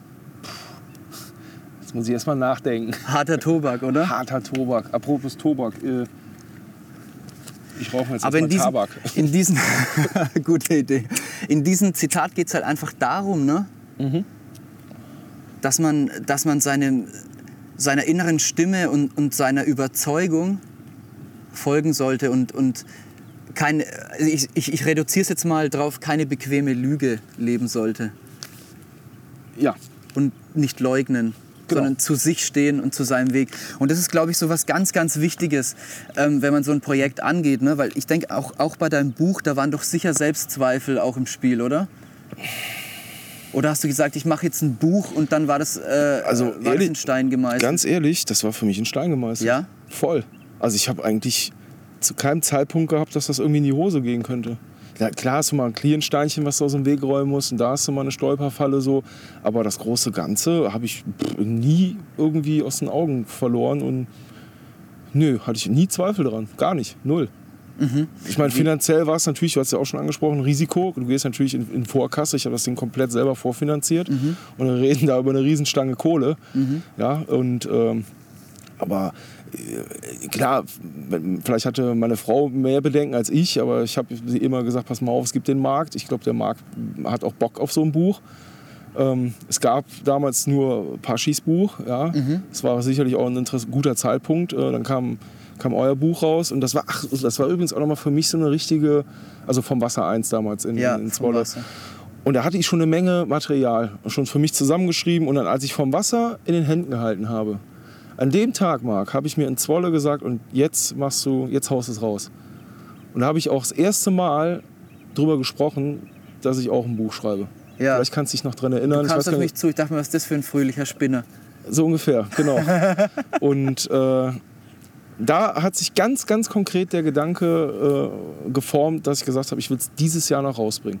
Aber davor hast du ja auch schon damit geliebäugelt. Ja, natürlich, da hatte ich, ich hatte das, aber da ist es irgendwie konkret geworden. Ich Ja. hatte vorher nie so diesen Zeitpunkt vor Augen, wann. So, und das war so, wo ich gesagt habe, boah, geil. Geiles Buch von euch jetzt, vom Wasser und äh, ich habe Bock, jetzt, jetzt habe ich auch Bock. Die Resonanz war super, äh, einfach weil der Markt auch nach Büchern verlangt hat. Ne? Und Mittlerweile dann, und dann wurde die Kohle zum Diamanten. Äh, Schön wär's. ja, aber äh, ich, ich habe schon teilweise, du musst, brauchst eine gewisse Selbstdisziplin. Ich habe auch hier, wo wir jetzt gerade sitzen, auch einiges geschrieben. Also jetzt gerade an der Stelle, wo wir hier jetzt gerade am Fischen sind, äh, habe ich halt auch äh, öfters mal mein, mein Notebook dabei gehabt und geschrieben. Du hast auch deine Ruhe hier, du kannst ja super arbeiten, auch hier, wenn du mal was am Rechner machen musst. Ähm, aber ich äh, trauere der Zeit nicht nach, wo ich den Rechner oder seitdem ich ihn jetzt nicht mehr mit, mit ans Wasser nehmen muss. Das ist, ähm, war auch eine gewisse Belastung. Und das Boot, ja, du siehst ja hier meine kleine 2 Meter Möhre, ja, noch einen zusätzlichen Laptop da reinzukriegen, war dann auch irgendwann platztechnisch äh, kritisch. Ja. Ähm, Achim, jetzt haut so ein bisschen das Licht ab. Ich hätte mir eigentlich gewünscht, dass du mal äh, uns ein Kapitel aus deinem Buch vorliest. Also andere Leute zahlen ja viel Geld für Lesungen und ich würde es jetzt aber ganz gerne unserem, unserem Publikum mal zur Verfügung stellen. Okay. Ähm, was hältst du davon? Äh, ja, ich kann es ja mal beginnen. Soll ich das tun? Hast du ein Lieblingskapitel, was du gerne hören möchtest? Ja, aber es ist, äh, es ist schon lang, aber ich glaube, äh, es ist auch echt geil. Es ist der, der schlammige Imbusschlüssel. Ah, okay, die Orient-Geschichte. Es ist die Orient-Geschichte und es ist die Orient-Geschichte deswegen, weil ich finde, da steckt ganz, ganz viel drin. Ähm, vielleicht kurz zur Vorgeschichte. Du kommst aus einer ganz, ganz schwierigen Zeit in deinem Leben. Magst du es vielleicht mal zusammenfassen? Ja, ähm, das war zum Zeitpunkt, wo ich, ähm, ja, wo ich deswegen eine schwierige Zeit hatte, weil, weil ich ähm, früher des gleichen Jahres, wo ich dann auch gleich die Geschichte erzähle, halt äh, ja, unsere erste Tochter verloren habe. Also meine Frau war schwanger und wir haben sie relativ spät verloren, war so ein Schwangerschaftsabbruch, aber war sehr spät. Und da hast du natürlich, und ich war nicht zu Hause, als es passiert ist. Ich war mit Peter in Frankreich unterwegs. Und du warst aber auch nicht glücklich unterwegs. Nein, ich habe die ganze Zeit in Frankreich gemerkt, irgendwas stimmt nicht. Also ich habe mich extrem scheiße gefühlt. Während der ganzen Tour, ich, ne, du Und kannst... das beschreibst du hier auch so beeindruckend. Es läuft ja auch wirklich alles schief auf dieser ja, Tour. es läuft alles schief. Ich wäre fast abgesoffen am Liège damals. Also du hast ja Äh, wirklich auch diese Verbindung wahrscheinlich nach zu Hause da. Ja, und das Kind war schon da, ne? tot. Ne? Also, Wow. Und es war ganz komisch einfach. Und genau, und danach bin ich erstmal in ein Loch gefallen. Ist doch klar. Ich meine, wir sind beide in ein Loch gefallen. Ähm, da holt sich dann irgendwann auch wieder raus und du kannst ja gar nicht völlig unbeschwert fischen gehen. Das habe ich auch heute noch. Wenn ich, wenn ich Ärger, Stress habe, dann kann ich ja nicht unbeschwert angeln gehen. Ja. Ich bin davon überzeugt, das ist dieser Vibe. Ja, du, du brauchst den guten Vibe, um, um, um, um dauerhaft gut Fische zu fangen, um du angelst einfach besser, wenn du einen guten Vibe hast. Und den hatte ich, den hatte ich halt ein halbes Jahr lang überhaupt gar nicht. Und dann irgendwann, ich glaube, ich habe es so beschrieben, dass ich die Dämonen der Vergangenheit dann hinter mich, äh, hinter mir gelassen habe und alleine an den Orient gefahren bin, genau. Ganz alleine. Ganz alleine mache ich, genau. Ähm, mache ich heute zum Teil auch noch. Ich fahre halt auch gerne alleine nach Frankreich äh, und fische große Seen, einfach weil ich, ja, weil es zu zweit natürlich auch immer positive Seiten hat, ja. Äh, klar, Peter, ne, geht an dich. Ich gehe sehr gerne mit dir im Herbst angeln. Werden wir auch in Zukunft hoffe ich noch Peter viele, Schwedes. Peter Schwedes werden wir auch hoffentlich noch viele, viele Jahre gemeinsam tun können. Ähm, aber ich liebe es halt auch, alleine zu fahren. Und Ja. ich finde, das hat auch einen gewissen Charme, komplett alleine in die Wildnis einzudringen. Ich habe ja auch, ähm, ich weiß nicht, ob du vom Wasser 2 gesehen hattest, ich, äh, ich habe auch einen Artikel drüber geschrieben. Ja, habe ich gelesen, natürlich. Und äh, ich glaube, da teilen wir das Gefühl, ne? wenn Ja. du einfach an, an so einem Riesensee von, von vielen hundert oder tausend Hektar sitzt, allein in einem Wald, das ist, das ist so du bist halt da in diesem, diese Energie, ne? diese, magisch, ja. des Wassers. Voll. Du verbindest dich mit der Intuition, du bist in der Natur und, und du bist nicht abgelenkt und zerstreut. Ne? Gar nicht, null. Durch den Zusammenhang, äh, durch, durch Gespräche oder, sondern du bist wirklich da im Moment. Ne? Du sprichst sehr viel mit dir selber, ja, was auch gut ist, musst du auch tun. Ja. Ähm, natürlich positiv formuliert, ganz wichtig. Markus ja. Lotz hat gesagt, Karpfangeln ist Therapie. Absolut, hat der Lotzinger recht. Also würde ich ihm nicht widersprechen. Ne? Genau, du findest zu dir selbst, du lebst, ich sag mal, du lebst deinen eigenen Rhythmus am Wasser. Und gerade an den großen Seen ähm, schläfst, wenn du müde bist, du isst, wenn du Hunger hast. Ähm, du lebst einen ganz anderen, du lebst ja den Rhythmus Genau. des Wassers. So. Und ich brauche auch immer, ich sag mal, ich brauche so sechs, sieben, acht Tage, dann bin ich so richtig versunken in meiner Passion. Dann bin ich auch so im Tunnel, dann ja, bin ich im Tunnel. Und ich glaube, wenn du in so einen Flow dann reinkommst, das ist das intensivste Fischen, was du überhaupt haben kannst. Und das kriegst du nur, wenn du allein unterwegs bist. Und das kriegst du auch nur, wenn du sehr lange. Also, ich- oder ich brauche da Minimum eine Woche für. Und wenn ich dann eine Tour mache, 14 Tage oder vielleicht auch ein, zwei Tage länger nochmal, dann merke ich so, dass gerade die zweite Hälfte eigentlich die Hälfte ist, wo ich dann ganz tief äh, meine Passion reinfalle und ja, mich sehr wohl fühle. Ja. Also diese wünsche ich mir auch oft, dass ich dann diese Ausgeglichenheit mit in, zurücknehme. Aber Kannst du die ein Stück weit zurücknehmen oder ist dir schon auf der Autofahrt und dich über die anderen aufregen musst weg? also in dem Moment, wo ich das erste Mal wieder äh, unter Menschen bin, habe ich echt Probleme. Ne? Wenn man in den Supermarkt geht, ne? Voll. diese Reizüberflutung. Ja, ist- ich glaube, das ist auch das, warum du so runterfährst am Wasser, gerade wenn du alleine bist, weil diese ganzen Reize weg sind. Ne? Ja, ich gehe ja dann auch nicht oder eigentlich fast nicht einkaufen. Ich versorge mich also fast für 14 Tage komplett alleine, äh, lebensmitteltechnisch. Du Das nimmst krieg- dann alles schon mit? ich nehme viel mit, es ist eh kalt oder, draußen oder in der du Jahreszeit. Würmer und Nein, manchmal fängst du auch deine Krebse dann am Loch, je nachdem, wo du dann bist, ne, und machst sie dir mal in der Pfanne mit ordentlich Knofi drin. Aber nein, ich, ich plane dann schon so, dass du in der ersten Woche dann halbwegs frische Lebensmittel hast. Aber es gibt ja auch Fleisch aus der Dose oder einfach, weil ich dann das haben wir im Tutorial, ne, unserer aktuellen Ja. DVD, ganz genau beschrieben. Richtig. Und daher habe ich, äh, hab ich dann auch keinen Bock, irgendwie mich selber aus dem Tunnel rauszuholen und dann wieder diese zwischenzeitliche Reizüberflutung zu kriegen. Das ist. Ja. Nee, das kickt nicht. Nee, das es kickt nicht. Macht keinen nicht. Bock. Ja. Aber lies doch mal ein bisschen von dem Kapitel an. Ich glaube, wir werden es nicht ganz schaffen, weil uns haut das Licht schon ab. Ja, ähm, ja, ich kann. Soll ich mal die Kopflampe holen? Ich könnte doch theoretisch die Kopflampe holen. Mal. Dann hol doch mal die ich hole ich Kopflampe. hol schon mal die Kopflampe und Achim holt die Kopflampe, ich äh, schlag das Kapitel auf, also wir fassen es zusammen. Achim kommt von einer absoluten Katastrophensession. Ähm, er war mit Peter unterwegs im Frühjahr. Äh, Sie haben, glaube ich, drei oder, oder vier Gewässer abgeklappert. äh, drei. Ich war erst noch in Vogesen unterwegs Ja. und dann genau. Und, und, und dann. Äh, und dann ist er am letzten Gewässer frohen Mutes auf dem riesen Teckelberg mit seinem kleinen äh, oder mit seinem Schlauchboot rumgepaddelt und dann hat er noch Luft verloren, ist noch im letzten Atemzug gestrandet, hat das noch geschafft, hat zu viel eingeladen, deswegen äh, konnte das Boot die Luft nicht halten Genau, war ein Überdruckventil dran. Wusste ich aber vorher nicht. und äh, wäre da fast noch abgesoffen im März, glaube ich. Ne? Es war sehr früh im Jahr. Ja, Kaltes Wasser, sehr gefährlich und auch irgendwie ein bisschen dumm. Ne? ja voll. Jung, Sicher naiv. kein Vorbildcharakter in dem Moment. Nee, natürlich nicht. Ähm, außer, dass du natürlich daraus gelernt hast. Und dann rettet er sich noch äh, in der Dunkelheit zum Angelplatz. Und dann kommt der Anruf. Und dann kommt der Anruf seiner Frau, die sagt, äh, sie hat das Kind verloren. Also ich, ich, ich, es tut mir so leid für dich, ich kann das kaum aussprechen. Ähm, das wünscht man keinem. Und äh, dann fällst du in dieses tiefe Loch und dann... Hast du überhaupt gedacht, ob du jemals wieder angeln gehst? Oder Doch, das war für, stand für mich nie zur Diskussion. das Angeln war ja auch nicht schuld daran. Ne? Nein, Aber- absolut nicht. Aber du willst dann ja auch deiner Frau beistehen und machst da gemeinsam eine schwere Zeit durch. Und, äh, aber irgendwann, ist, mein Leben geht ja weiter. Ja. So, ich meine, heute sind wir glückliche Eltern. Ja, und Ja.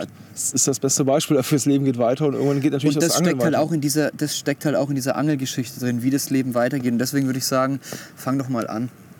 Hier. Okay, gut. Ja, es war dann äh, im Oktober und dann bin ich an den Orient gefahren. Ich stehe auf der Staumauer und blicke beim letzten Tageslicht voller Ehrfurcht auf die riesige Wasserfläche des Lac de Orient. Am Horizont erkenne ich winzig klein die Bucht von Gerardo und halte währenddessen mit meinem Fernglas Ausschau nach anderen Anglern. Vivi City ist natürlich besetzt und auch an der Insel stehen mehrere Zelte. Ich bin allein unterwegs. Die erste längere Tour seit Monaten lässt mich voller Hoffnung in die Zukunft schauen. Eine schwere Zeit liegt hinter meiner Frau und mir und ich erhoffe, an den Ufern dieses geschichtsträchtigen Wassers endlich den Kreis schließen und die finsteren Dämonen vorangegangener Zeiten aus meinem Gedächtnis verbannen zu können. In der Dunkelheit fahre ich im Hafen von Mesny los, das Beiboot im Schlepptau vom Achill. Diese Lektion hatte ich im Frühjahr gelernt. Es gibt für Boote ein zulässiges Gesamtgewicht und dieses sollte man tunlichst nicht überschreiten.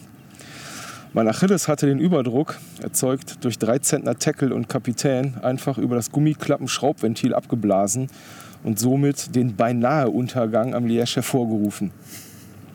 Der Marc lacht hier. ja. Die Boote gleiten leise durch die pechschwarze Nacht.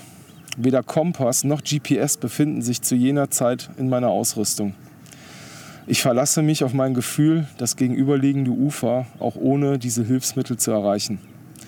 Solange sich kein Nebel bildet, ist alles im Lot und es droht keine Gefahr. Die ersten Frostnächte des Jahres rücken jedoch unaufhaltsam näher und die Gefahr eines schnell aufziehenden Nebels ist real. Seit einer guten Stunde fahre ich nun schon in der Dunkelheit leicht diagonal über den See in Richtung der alten Straße, welche quer durch das Wasser verläuft. Die Franzosen kennen die Straße anscheinend nicht, sitzen sie doch bestimmt 30 Meter rechts davon anstatt darauf. Eine der ganz wenigen Stellen im See, wo der Schlamm im Herbst nicht bis zum Knöchel oder tiefer steht. Ich fahre weiter in Richtung Segelhafen und parke meine Boote ca. 70 Meter links von der Straße. Ich versinke umgehend bis zu den Knien im Schlamm. Mit den Booten geht es keinen Meter mehr weiter und es sind bestimmt noch 10 Meter bis zum Ufer. Aufgrund des extrem langsam abfallenden Ufers beträgt die Wassertiefe auf 100 Meter Entfernung manchmal nur einen einzigen Meter. Dementsprechend flach läuft das Ufer zu. Also werden in stockdusterer Nacht die Ärmel hochgekrempelt und drei Stunden Schwerstarbeit liegen vor mir. Mehr als einmal bleibe ich fies in der Mocke stecken und falle fast aus der Watthose raus. Jeder Schritt wird zur Qual und ich beginne erst, das erste Mal an meinem Vorhaben zu zweifeln. Ich habe die Situation vollkommen unterschätzt und baue mitten in der Mocke mein Zelt auf. Jedes Teil muss ich hier für ungefähr 30 Meter durch die braun-schwarze Schlammwüste muss hier für 30 Meter durch die Schlammwüste getragen werden. Kölschkiste, Zeltheizung und Gasflasche inklusive. Die überall vorkommenden Baumstümpfe benutze ich als willkommene Ablagefläche und parke auf diesen das Tackle, um nicht bereits vor Beginn der eigentlichen Fischerei alles versaut zu haben. Schließlich waren mindestens sieben Nächte eingeplant und das persönliche Wohlempfinden sollte während dieser Zeit nicht leiden. Gerade an solch körperlich höchst anspruchsvollen Gewässern sollte der Faktor Gemütlichkeit nicht außer Acht gelassen werden. Mit nassen Klamotten oder Eiszapfen im Zelt kann das lange Warten auf den einen Fisch schnell sehr unangenehm und auch demotivierend werden. Ich habe mit meiner Kiste Kölsch Brause definitiv alles richtig gemacht. Reisdorf Kölsch goes Orient. Yeah. Sieht man übrigens äh, im Foto äh, auf dem Foto auch, was im Buch ist, dass ich die Kiste schön hier. Ja, man muss ja auch die Bilder ein bisschen beschreiben, Marc, wir, wir, ja, wir schmeißen da, also abonniert auf jeden Fall unseren Instagram-Account. Ich äh, bekomme ich deine Berechtigung, hier das Bild hier abzufotografieren? Dieses Bild darfst du abfotografieren. Ja? Das ist übrigens das Bild, was auch mit dem Titel Picknick für Fortgeschrittene tituliert ist. Ne? Was da ist mir aufgefallen. Ne? Das ist Und davor hattest du aber Picknick für Anfänger auch schon, ne? Ja, das war mal ein anderes Kapitel. Ja. Gut, ich, ich, ich lese mal weiter, ja? Ja, sehr Wir überspringen gerne. jetzt die Nachtsession ja. Alles steht. Alles steht. Im Morgengrauen steht mein Camp. Ein Hauch von Gemütlichkeit kehrt ein, als ich mit einer heißen Tasse Kaffee den neuen Tag begrüße. Kurz nachdem ich die Routen vorbereitet habe, bemerke ich emsige Aktivität zu meiner Rechten. Die Franzosen beladen ihre Boote und räumen das Feld. Geil. Somit steht mir eine riesige Wasserfläche alleine zur Verfügung. Die Tatsache, dass mir ein erneuter Platzwechsel bevorsteht, ärgert mich in diesem Moment kein bisschen. Ich bin voller Energie und auf die Dauer des gesamten Trips gesehen ist es mehr als sinnvoll, auf die Straße zu moven, habe ich doch dann die Gewissheit, auf festem Untergrund meine Behausung zu platzieren. Nur sechs Stunden später am Wasser angekommen, wäre mir dieser erneut auf mich zukommende Kraftakt jedoch erspart geblieben. Was soll's, jammern hilft keinem. Ich schieße noch ein schnelles Foto vom Picknick im Schlamm und beginne die 7 in Klammern 0, also 70 Sachen, vielleicht auch 700, keine Ahnung, von A nach B zu schleppen. Wahrscheinlich eher. Ja, wahrscheinlich eher. Nach circa 2000 verbrauchten Kalorien kann, ich es, kann es nun also endlich losgehen und ich will mein zu meinem damaligen Zeitpunkt noch verwendetes Mosella Tripod aufbauen. Ja, die alte Generation kennt das noch, Mark, ja. Ein Pot mit einem Gewicht von 77 Kilo oder so. Edelstahl halt, ne? Edelstahl, aber ein geiles Teil. So. Dieses Edelstahlpot ist wirklich unverwüstlich. Sein hohes Gewicht und der Umstand, dass die Fixierung der Gelenkköpfe nur über einen Imbusschlüssel erfolgen kann, machen das Pot sicher nicht zur perfekten Routenablage, aber sie war und ist es wahrscheinlich immer noch anpassungs- anpassungsfähig für jegliche Situation am Wasser. Doch apropos Inmus, wo habe ich ihn denn? Ja, mit der festen Überzeugung, diesen vor meiner Umzugsaktion in die Abpackmatte gefeuert zu haben, suche ich ihn vergeblich. 30 Minuten lang. Ich bekomme die Krise und schreie meinen Frust heraus. Das darf doch jetzt alles nicht wahr sein. Der ganze Trip droht aufgrund der Unauffindbarkeit dieses kleinen Werkzeuges zu scheitern. Nach einer selbstgedrehten konzentriere ich mich und versuche die ganze Situation logisch zu betrachten. Es gibt nur eine einzige logische Erklärung für das Nichtvorhandensein und die Lösung werde ich hoffentlich in den 70 Metern Schlamm zwischen der Straße und meinem ersten Zeltplatz finden können. Denn ausschließlich auf diesen 70 Metern kann sich der kleine Sechskant versteckt haben. Und siehe da, ich finde ihn. No. Ich brauche zwei Stunden, die Hände permanent in der eisigen schwarzbraunen Pampe versenkt, arbeite ich mich systematisch Meter für Meter vorwärts. Das Gefühl, dieses kleine Stückchen Edelstahl in meinen, Ständen, in meinen Händen zu halten, ist unbeschreiblich. Und ich brülle dieses verdammte Teil an und beschimpfe es anschließend eine gute Viertelstunde mit Flüchen, die ich an dieser Stelle nicht weiter erwähne. Ich kann es jetzt hier aber sagen, Marc. Sag's ja? mal. Fucking Imbusschlüssel. ich, also, ja, ich, man, du musst es auch irgendwie schreiben, aber ich sag's dir, Marc, es war, es war einfach das ultimative Glückserlebnis, ja, und Diesen danach Schlüssel zu finden, oder? diesen Schlüssel zu finden, weil ich hätte nach Hause fahren können. Ich hätte meinen mein Pott ja nicht aufbauen können. Ich, was, was hätte ich denn tun sollen? Du, kann, du kannst ja nicht die Bissanzeige in den Schlamm stecken. nee. Äh, Ich hätte, ja, Und das nach all der Maloche. Ja. Also zweimal in der ich war, Scheiße ich war aufgebaut. fertig. Ich war komplett durch. Oh komplett durch. Dann findest du das nach dieses, deiner ersten Angelsession, ja, nach dieser schweren Zeit. nach dieser schweren Zeit, ja. Ich, da also, kommt wahrscheinlich wieder alles hoch in dem Moment, oder? Das weiß ich gar nicht mehr so. Aber nee, ich hatte dann das Teil und ja, mega. Also Pech und Glück liegen manchmal so eng beisammen. Und du darfst doch nicht vergessen, wenn du den Schlamm kennst im Orient, Ja. du lässt ja was fallen und das ist ja einfach weg. Ja. Und gerade wenn Also ich du. kenne den Schlamm nicht am Orient, ich war selber noch nie da. Ah, okay. Aber ich kenne ihn, äh, ich kenne einen sehr ähnlichen Schlamm. Ja. Auch jetzt von Marokko erst, da hatten wir auch. Ja, brutal. Und Ja. Also alles, was hinfällt, ist weg.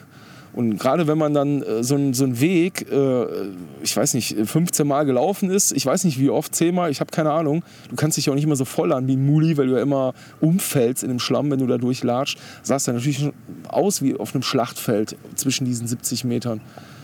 Ja. Ich hatte das große Glück, dass ich, äh, dass ich fast immer denselben Weg gegangen bin, auch teilweise dieselben Fußstapfen wieder genommen habe am Anfang. Ne?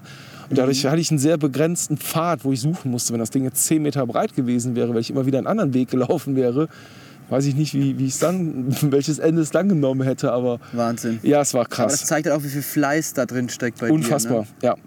Ich, äh, mach mal, ich hake mal an der Stelle wieder ein, wo ich das äh. Teil mit Flüchen belegt habe. Also jeder Außenstehende hätte mich für verrückt erklärt und die Zwangsanweisung in die Gummizelle als, string als stringente Folge meines Verhaltens verstanden.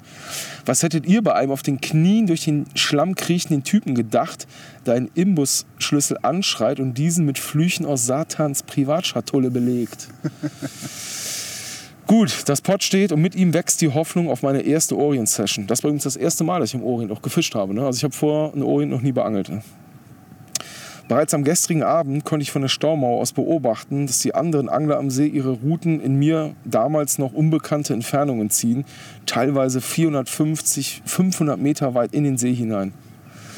Ziel dieser Aktion ist natürlich die Routen in, einem der Erfolgs-, in einer erfolgsversprechenden Wassertiefe von mindestens sechs oder sieben Metern abzulegen. Ich versuche hingegen eine andere, eine andere Herangehensweise und werde mich auf die eher flachen Bereiche fokussieren. Die zugrunde liegende Überlegung dahinter versteckt sich in dem rasant fallenden Wasserstand. In nur einer Woche wird die Entfernung vom Zelt zum Wasser schnell auf 50 Meter oder mehr angewachsen sein. Nur 20 Zentimeter weniger Wasserstand bedeuten im Orient schnell 20 Meter mehr Uferfläche. Das heißt, in den vorangegangenen Wochen haben die Kollegen dort geangelt und gefüttert, wo nun mein Zelt steht. Da habe ich einen kleinen Absatz im Buch, das ist sicherlich auch spannend, Marc, darüber nochmal zu reden, weil mhm. am Orient ist es halt wirklich extrem. Du musst wirklich teilweise alle zwei Tage deine Banksticks 20, 30 Meter weiter nach vorne stellen. Mhm. Weil sonst die Schnur gar nicht mehr übers Kraut drüber geht. Also es ist, es ist krass, ja. was, was diese wenigen Zentimeter bewirken. Und das war halt der Grundgedanke zu sagen, lass mich doch mal da angeln, wo die Kollegen noch vor 14 Tagen geangelt haben. Weil, weil da die Fische auch damals schon Futter gefunden haben? Genau, richtig. Genau, ja. ja. Macht Sinn. Ja. Ich fand es auch einen sehr guten Gedanken und wir werden ja auch gleich sehen, dass das nicht unbedingt der schlechteste war. Ich glaube, die richtige Strategie zu wählen, als ich den 25 Kilogramm Sack Hartmais in einen Karpfensack schütte und ihn für zwei Tage im Seewasser quellen lassen will. Dass dieser Sack bereits nach wenigen Stunden im Trockenen liegt, zeigt sehr deutlich, wie schnell das Wasser aus bestimmten Bereichen des Gewässers zurückweicht. Ich muss ihn im Laufe der nächsten zwei Tage noch des Öfteren durch die braune Brühe in tiefere Bereiche ziehen. Auch der Weg zu den Routen verlängert sich von Tag zu Tag und macht eine gute Funkbissanzeige mit frischen Batterien unersetzlich, will man nicht jeden zweiten Tag mit seinem Zelt dem Wasser und den Routen hinterher wandern. Diese versuche ich nämlich immer halbwegs nah an der Ufergrenze zu platzieren, um mit der verwendeten Subfloat-Montage möglichst viel Schnur aus dem Wasser zu heben. Die Gefahr eines Hängers ist durch die tausendfach im Wasser liegenden Baumstümpfe am Orient sehr groß zumindest in einigen Bereichen des Gewässers.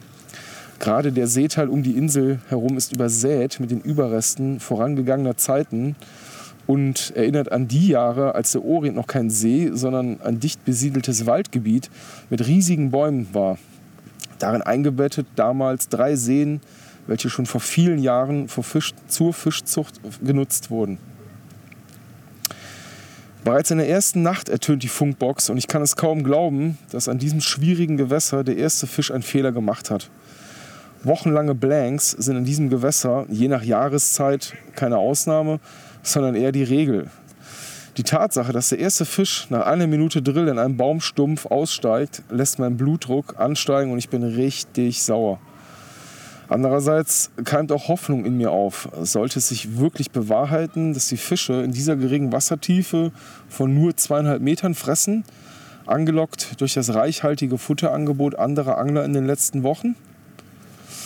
Auch ich bin eigentlich ein Freund größerer Wassertiefen, gerade wenn es sich um kapitale Fische handelt und erst recht in dieser späten Jahreszeit. Aber besondere Umstände erfordern besondere Maßnahmen und so sollte sich der Trend zu den Bissen in den flachen Bereichen in den nächsten Tagen weiter fortsetzen. Und ich mache eine für mich bis dahin neue Erfahrung am Wasser. Angestachelt vom ersten Lauf setze ich alles auf eine Karte und versenke 25 Kilogramm Hartmais und 10 Kilogramm Boilies entlang der alten Kante oder entlang der alten Straße auf einer Länge von etwas über 100 Metern. Das heißt, jeder Fisch, der zwischen einer Wassertiefe von zwei und vier Metern über diese Straße schwimmen würde, konnte das hellgelbe Futterfeld nicht übersehen. Ein weiterer Vorteil von der steinharten Straße ist die Tatsache, dass eingebrachtes Futter nicht direkt im Schlamm versinkt und somit für die Fische visuell noch sehr, nur noch sehr schwer zu erkennen wäre. In solchen Fällen kann ich es jedem raten, einmal mit weißen Ködern zu versuchen. Auf dem Markt für Fertigboilies gibt es mittlerweile eine Vielzahl von diesen auffälligen Ködern. Ich hatte zum damaligen Zeitpunkt eine, einige Kilo Whitefish Pellets von Starbaits im Gepäck. Habe ich auch übrigens damals den Matthias kennengelernt in der Region. Muss ich auch noch mal kurz ausholen. Wachholz. Wachholz, ja. Am Amors der damals, der damals bei Starbaits war. Genau, mhm. hatten auch damals schon ein Arrangement äh, gemeinsam. Heute bei Fox. Heute bei Fox. Ja, stimmt, so ein Zufall. Mhm. Unabhängig. Cool. Ähm, und damals gab es halt nicht so viele weiße Köder. Gab klar diesen White Chocolate von Nash, absoluter mhm. Mega-Köder. Ja. Und halt diesen Whitefish Pellet, wo ich heute sage, vom Nährstoffgehalt her, von Inhaltsstoffen her, wäre es kein Köder mehr, den ich angeln würde, aber war halt weiß. Ja. Brutal. Aber wir sehen halt auch jetzt schon, dass da schon ganz viel drinsteckt ne, in dieser Geschichte. Einmal, wir sehen, wie du dich quälst, wie du motiviert bleibst, zielstrebig bist. Und jetzt, äh, wie du detailliert beschreibst, wie und warum du fütterst. Also das ja. Strategische steckt drin. Ja. Dann auch das, mit diesem visuellen Aspekt von Mais. Absolut. Was, was in, so, in so einem großen Stausee natürlich ein absoluter Magnet ist. Ja? Killer, ja. Und ähm, nicht, nicht wegen des Nährwerts oder, oder doch, die Fische lieben natürlich auch den Geschmack, auch, aber, alles, ja. aber diese gelben Körnchen einfach, dieses Signal, ne, und das verteilst du diese kleinen Körnchen auf so eine ganz große Fläche und, und du baust einfach eine Schranke für die Fische. Ne? Genau, ist ein Kontrast, ja. Und du achtest darauf, dass er nicht im Schlamm versinkt. Also es ist Ja. sehr durchdacht alles. Und wer das ein bisschen mit Köpfchen liest, der wird aus diesem Buch sehr, sehr viel rausziehen können. Das ist ein schönes Beispiel für das zwischen den Zeilen, genau, ja. Ähm, da, äh, wo bin ich hier stehen? Äh, Bei den einige Pellets. Kilo Whitefish-Pellets von Starbucks im Geld, genau.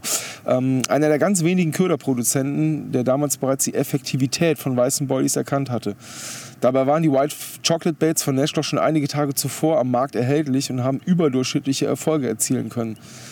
Doch anstatt wie vieler weißer Köder folgten viel, viele dunkle Köder mit Chocolate Flavor. ist ja, ist natürlicher, ja ne? braun, ne? Schokolade ist ja braun, genau. Weiß auf der Fisch. genau. Damals, ich muss jetzt ein bisschen reflektieren, weil damals habe ich halt noch selber gedreht. Ne? Heutzutage drehe ich meine hellen Köder selber, ausschließlich mit weißen Mehlen, wird eine Färbung mit Titandioxid, welches sicherlich auf Dauer nicht gesundheitsfördernd für die Karpfen ist, überflüssig. Auch die Zugabe jeglicher anderer Farbstoffe ist nicht zwingend notwendig. Gerade Zutaten wie weißes Fischmehl, Casein, Eckalbumin, Grieß, Reismehl und Vitamelo sind, ähm, sofern sie ohne weitere Zusatzstoffe zu einem Köder verarbeitet werden, vom, eigentlich, vom eigentlichen Nährwert her für den Karpfen als Alleinfuttermittel, würde ich sagen, nur bedingt einsetzbar. Ja? Weil einfach der Fettanteil des Köders unter Umständen sehr gering äh, wird und auch nur schwer die angestrebten 6 bis 10 Prozent, ja, Theorie, äh, erreicht. Aber auch wieder zwischen den Zeilen, das erwähnst du halt dann einfach so mal so nebenbei. Genau. Und es steckt immer wieder solche Informationen drin. visuell aufgrund ihrer sehr hellen Färbung, aber sehr interessant für die neugierigen Fische. Und so können auch ohne gesundheitliche Bedenken helle Köder serviert werden. Zu meinen gemachten Erfahrungen zählt sicherlich auch, dass dieser starke visuelle Effekt nur für einen begrenzten Zeitraum anhält, weil viele Schwebstoffe im See bedecken bereits nach wenigen Tagen die Köder. Äh, nach wenigen Stunden eigentlich sogar, muss ich nochmal revidieren, diese Aussage im Buch. Teilweise sogar schon nach wenigen Stunden, Ja. je nachdem, wie viel Bewegung im Wasser drin Ja, ist. viel Wind. Ja, Und, genau und wie der richtig. Grund halt beschaffen ist auch. Genau, richtig, ja. Nichtsdestotrotz ist ein weißer Boilie an den richtigen Stellen, auch im Orient, nach vier oder fünf Tagen von den Karpfen visuell definitiv leichter zu erfassen und überhaupt zu, zu sehen als ein schwarzer, brauner oder roter Köder. Jetzt blätter ich gerade mal um und bevor ich jetzt die Route im Buch lege, Marc, äh, ich gucke jetzt gerade mal hier so auf unseren See. Das ist schon Ich- do it in the dark time. Es oder? ist für mich eigentlich jetzt genau das Licht, wo ich gerne eine Route fahren würde, Marc. Ich würde sagen, wir machen mal einen kurzen Break. Von mir aus sehr gerne. Ja. Dann fährst du an die Routen, wir schmeißen den Grill an und machen da weiter, wo wir eben. Genau, hake ich vielleicht an dem Kapitel wieder ein. Ähm, Ja. der Hörer, der Geneigte, der braucht es ja auch nicht vorzuspulen. Nee, überhaupt nicht, weil eigentlich geht es für den jetzt gleich nahtlos weiter. Super. Gut, dann lege ich jetzt Minimum eine Route. Ich, will- ich glaube, ich lege zwei Routen. Wir machen eine etwas längere Pause. Dem Hörer wird es egal sein, für ihn wird keine Pause. Also wir reden jetzt drüber, und, aber es geht gleich weiter für euch. Stimmt. Aber ihr wollt ja live dabei sein ne? und uns die Daumen drücken. Das wäre die nächste Stufe, der Live-Podcast. Der Live-Podcast, oh ja. Aber fangen wir nicht mit solch umgelegten Eiern an. Wir legen jetzt die Routen, dann geht's hier gleich weiter. hm? Yeah.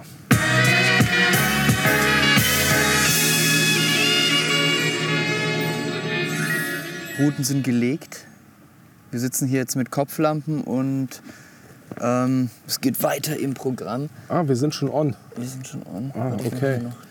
und sind gesättigt. Ne? Die äh, Grillwurst Stimmt. ist drin. Ich bin gerade. Oh, Achim hat die Routen gefahren, ich habe gegrillt.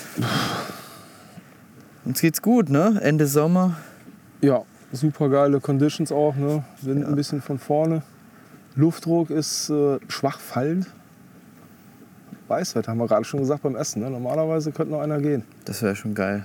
Voll. Ich habe gerade gar nicht so den Drive weiterzulesen jetzt am Essen, Marc. Komm. Marc nötig. Ich rauche gerade noch eine Zigarette. Lass mich die Zigarette noch rauchen, dann äh, quatschen wir so lange noch ein bisschen und dann, okay? Ist, Ja. das ein, ist das ein Deal? Das ist ein Deal, oder? Ja, auf jeden Fall.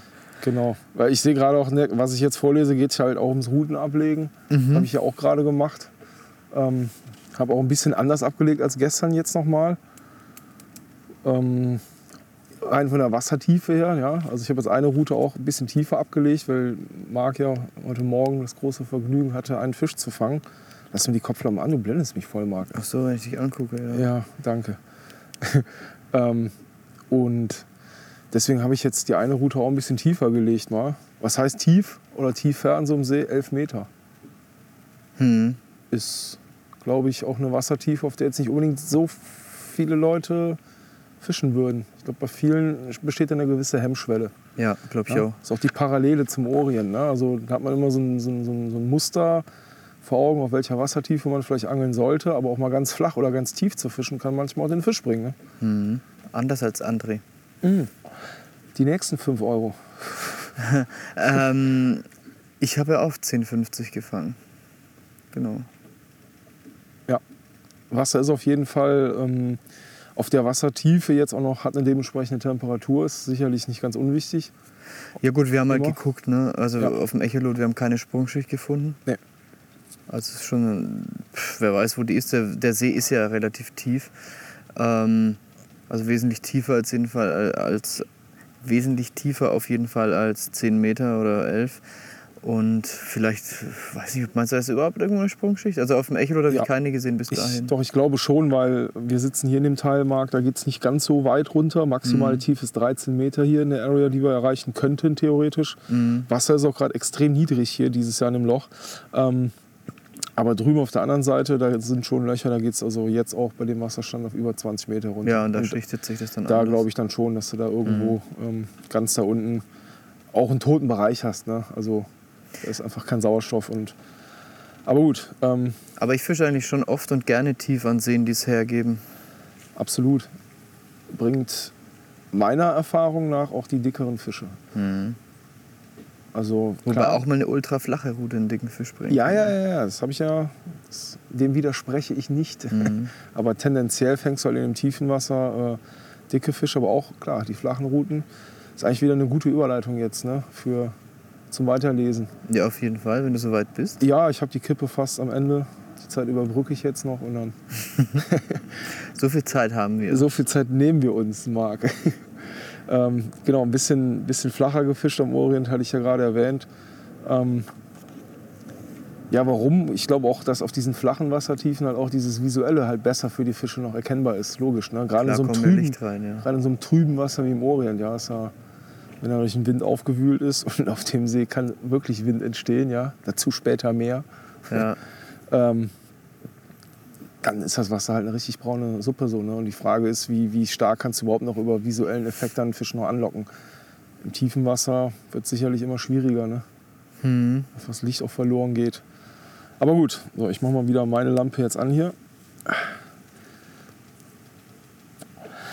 Nehme noch einen letzten Zug von der Kippe dann lese ich mal weiter. Die Zichte. Von der Zichte. Gut, äh, wo waren wir stehen geblieben? Hier. Eine Route lege ich platt in der Mitte der Straße ab. Die anderen drei Routen werden rechts und links neben der Straße in unterschiedlichen Wassertiefen platziert. Das Blei sinkt dabei mehrfach tief im Schlamm an und ich verwende lang, lange Vorfächer von mindestens 40 cm, um sicherzustellen, dass mein Köder durch das Gewicht des Bleis nicht mit im Schlamm versinkt wird.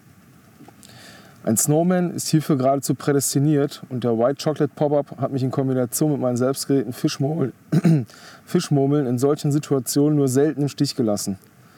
Nach einem deftigen Abendessen mache ich einen ausgedehnten Spaziergang zur Insel und wundere mich darüber, nur einen einzigen Angler dort anzutreffen. Die Vielzahl der dort aufgestellten Zelte ließ mich eine höhere Anzahl anderer Angler vermuten. Ich spreche den Kollegen jedoch nicht an und bewundere aus einer Entfernung die Ausrüstung. Solarsegel inklusive. Sicherlich geeignet, um mehrere Monate am Wasser zu verbringen. Mit diesen Eindrücken im Kopf schlendere ich die paar hundert Meter zurück zu meinem einem Zelt und verkrieche mich im Schlafsack. Die Nacht verläuft ruhig und ich schlafe das erste Mal seit Wochen richtig aus. Sollte die große Futtermenge ein Fehler gewesen sein? Ich lasse die Routen unberührt liegen, habe ich doch die Gewissheit, diese am gestrigen Tag mit großer Sorgfalt abgelegt zu haben. Warum fahren so viele Angler jeden Abend ihre Routen neu aus? Ich verstehe den Sinn nicht, zumal kein Fisch gebissen hat und jede Bewegung auf dem See, gerade bei den geringen Wassertiefen, die Fische verschreckt. Voraussetzung für eine Verweilzeit des Boilies von mehr als 24 Stunden im Wasser ist hierbei natürlich ein ausreichendes Maß an Härte. Prinzipiell glaube ich daran, mit harten Boilies den Fischen Futter zu servieren, das näher an der natürlichen Nahrung angelehnt ist, zumal Schnecken und Muscheln Futter vergleichbarer Größe darstellt. Es ist def definitiv selektiver bei der Suche nach den großen Fischen. Viele Baits, die ich in den letzten Jahren gesehen habe, gerade selbstgerollte Köder, werden sehr schnell weich. Das ist für den Lockeffekt sicherlich förderlich und auch ich rolle meine Köder, oder hab's halt früher, ja, äh, oft so weich wie möglich abgerollt. Das schätze ich übrigens auch, da muss ich kurz unterbrechen, an den Ködern, die ich jetzt vom Tom fische. TT, ja, manche sagen, ah, die Köder sind mir ein bisschen zu weich. Da muss ich einfach einhaken, weil das ist einfach brutal für die Attraktivität. Das ist Mhm. einfach so. Ja. Und je nach Situation fische ich halt auch manchmal sehr gerne sehr weiche Köder. Mhm. Und im Mittel sind die von Tom weich, richtig geil. Wären für so ein Gewässer oder sind für so ein Gewässer sicherlich äh, dann die richtige Wahl, wenn man sie nachtrocknet. Mhm. Ja, ist nicht unwichtig. Da kommen wir nachher, sprechen wir Ja, nachher ja, das- ausführlicher. Du bist, finde ich, ein mega interessantes Thema. Ja, ja, ist, ist super interessant. Ja. Ähm, das ist für den Lockeffekt sicherlich förderlich. Ja? Und auch ich rolle meine Köder oft so weich wie möglich ab. Aber für diese Art der Fischerei ist ein weicher Köder nicht optimal. Gerade wenn Wind aufkommen sollte und die Routen mal nicht ebenso neu gelegt werden können, spielen harte Boilies ihre Vorteile aus. Deshalb wurde vor der Tour der Eckalbuminanteil beim Drehen der Knödel ganz bewusst um 3% im Mix erhöht und die Köder für zwei Wochen an der Luft getrocknet. Das Ergebnis sind steinharte Knödel.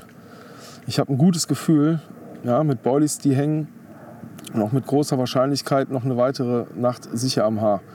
Auch wenn der Auftrieb des Pop-Ups in den ersten 24 Stunden stark nachgelassen hat, liegt der Köder oben auf der ersten dünnen Sedimentschicht. Davon bin ich einfach überzeugt, auch wenn ich es nicht kontrollieren kann. Nach zwei leckeren Flaschen Reisdorf-Kölsch aus dem Naturkühlschrank lege ich ein ausgedehntes Mittagsschläfchen hin und wache erst am späten Nachmittag wieder auf. Die Routen liegen nach wie vor unberührt auf der Ablage und ich beobachte die Wolken, welche in großen Höhen die heranziehende Schlechtwetterfront ankündigen. Dann brennt wie aus dem Nichts die linke Route los. Das sind genau diese Fische, welche wir nicht fangen, wenn wir jeden Abend die Stöcke neu auslegen. Mit etwas über 21 Kilogramm gibt der Schuppenkarpfen richtig Gas. Der Wind war schon ein wenig aufgefrischt und das Boot ein tanzender Geselle auf der Wasserfläche des Meeres. Ich bange während des gesamten Drills. Immer die Angst vor einem weiteren Fischverlust im Nacken.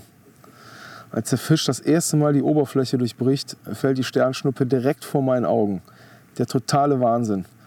Es ist mein erster Orientfisch. Ich mache ein paar Bilder mit Stativ und Selbstauslöser und wünsche mir in diesem Moment eine dieser neuartigen digitalen Spiegelreflexkameras, um die Bildausschnitte zu kontrollieren. Marc schmunzelt, ja, war damals. Ne? Ja, absolut. Heutzutage absoluter Standard, damals für meinen Geldbeutel unerschwinglich, da diese Technologie soeben erst das Licht der Welt erblickte. Da ich aber auch schon vorher mit meiner EOS und meinem lichtempfindlichen Diafilm gute Aufnahmen hinbekommen habe, mache ich mir wenig Sorgen über die Qualität der Fotos. Ich mache eigentlich den ganzen nächsten Tag Party, Ich fühle mich sauwohl an diesem Wasser und auch der Wind fällt nicht ganz so stark aus wie erwartet. Die vier Routen sind neu platziert und ich habe sogar ein wenig Futter nachgelegt. Die ganze Prozedur dauert in etwa vier Stunden. Mit jeder Route leere ich eine weitere Flasche Kölsch und habe gegen Abend richtig schön ein Sitzen. Ja, ihr kennt das, ja? Weil du fängst den Fisch. Ach geil, das habe ich echt mega gefeiert. Das ist Ja? auch so unfassbar. Dieser Fisch, ja, äh, dieser lange Schuppi, der da jetzt auf der nächsten Seite kommt. Ja. Du siehst so glücklich aus auf diesem Bild. ja, das war halt der erste Fisch nach dieser ganzen Phase, Ja. weißt du? Und dann aus so einem See, äh, mit denen, ja, da war, das war mein erster Frankreich-40er dann auch, ja. Mhm. Das ist das Verrückte an der ganzen Geschichte. Ah, geil. Ja, ja, das war mein erster Frankreich-40er, ne? Geil, ey. Ja, ja, das, das habe ich hier gar nicht geschrieben im Buch, wird mir gerade so bewusster. Aber gut. Oder? Ich weiß gar nicht. Nee, habe ich nicht Ich bin, geschrieben. ich bin irgendwie auch so, so, das hat mich so sentimental gemacht, diese, diese Diascan-Bilder zu sehen. Waren es? Dias oder Fotos? äh, ich habe beides. Ja. Ähm, aber diese Scans zu sehen, man, man, man fühlt es ja, irgendwie, man sieht es dem Bild an, dass es ein Scan ist. Und irgendwie, ach, ich, das versetzt mich immer zurück in diese Phase, ach, wenn man, wenn, man, wenn man sich diese Bilder dann abgeholt hat irgendwo nach dem Entwickeln. Voll. Ah, Das war ja. einfach, erstens mal hat man gut Haus gehalten und, und Ja. hat immer ge es war immer bis zur letzten Sekunde die Angst, dass die Bilder scheiße sind. Ja, voll, genau. Und dann fährst du dann dahin nach der Arbeit, genau, stehst im Stau, scheiße, Und dann, dann, ist macht die, der Laden dann sind die zu. manchmal noch nicht fertig. Oh, und dann oh. stehst du vor diesem Scheißregal und denkst dir, ah. Ja, das war echt ätzend. Mega schade. Und heutzutage, das ist Wahnsinn. Ja, Heutzutage sind sie 30 Sekunden später bei Facebook hochgeladen. ja, das ja, ist ja. krank. Echt. Das war schon cool, weil irgendwie, das war so ein Prozess, ne? Das war dann, als würde man den Fisch nochmal fangen, irgendwie, wenn man sich diese Bilder abgeholt hat, ne? Ja, total. Das Und ich hatte auch Filme dabei, wo du danach echt enttäuscht warst. Ne? Ja. Hast dich geärgert, so, weil kein einziges vernünftiges Bild dabei war. das gab's Hast auch. dann Ja. wieder gegeizt und ah und ja, Das ist heute schon einfacher, gell? voll. Vor allem sich zu entwickeln, auch in der Fotografie. Ja, Man sieht halt sofort das Ergebnis. ja. Ja, war ein Magic Moment, definitiv. Ne? Auf jeden Fall, das feierst du natürlich. Da waren wir stehen geblieben beim Feiern. Ja, deswegen trinke ich jetzt noch gerade noch mal einen Schluck aus meinem. Äh, ich trinke ein Radlerbierchen, ja. Mhm. Äh, Ein kleiner Durstlöscher zum Feierabend. Mhm. Mhm. Ist ja auch schon spät, ne? Dürfen wir nicht vergessen. Das stimmt, wir haben jetzt und halb muss, elf oder so. Ja, und ich muss morgen arbeiten gehen. Also gut. An dem Abend äh, wusste ich, ich muss am nächsten Tag nicht arbeiten. Hab ein paar Pol, paar, paar Pol Bier getrunken. Ja. Und dazu einen ordentlichen Schluck aus der Jägermeisterflasche. Versetzte mich mit dem geilen Schuppi in Kombination in Höchststimmung und ich bin mit mir, mit meinem Leben endlich wieder im Reinen. Die Dämonen wurden besiegt und ich konnte Satans Gefährten in die Unterwelt verbannen. Ich schaute endlich wieder positiv in die Zukunft. Doch irgendwann ist jede Party vorbei und der Alkohol zieht gewaltig an meinen Schultern. Ich habe mich gemütlich auf meiner Fox Ultra lang gemacht. Ein Teelicht spendet bescheiden Licht und der stärker gewordene Wind rappelt mittlerweile ganz ordentlich am Zelt. Ein Zelt, klein und einsam, in der Weite der französischen Natur und den äußeren Bedingungen schutzlos ausgeliefert. Ich bin froh, es mit vernünftigen Heringen abgesichert zu haben. Diese habe ich extra für diesen Trip gekauft und sie dienen mir noch heute als wertvoller Ausrüstungsgegenstand für die großen, verschlammten französischen Stauseen. Ähm, Da hast du auch so ein Bild drin, gell? Genau. Was sind denn das für Heringe? Das ist auch nicht weiter beschrieben, oder? ähm, nee, ja, die habe ich hier beim Campingbedarf äh, habe ich die gefunden. Ne? Das sind halt so Spiralen, sehen aus wie ein Korkenzieher, sind aber kriegst Riesig, bis zu einer Länge von 50 Zentimetern. Ja, ähm, ja die halten halt in dem Schlamm. Ne? Das ist halt richtig lang, lange Dinger da in den Schlamm da reindrehen. Aha. Das funktioniert. Also habe ich immer dabei. Ne? Ah, ja. sehr gut. Also wenn man einen richtigen Sturm miterlebt hat, der weiß, dass in der Regel dann an den Heringen scheitern.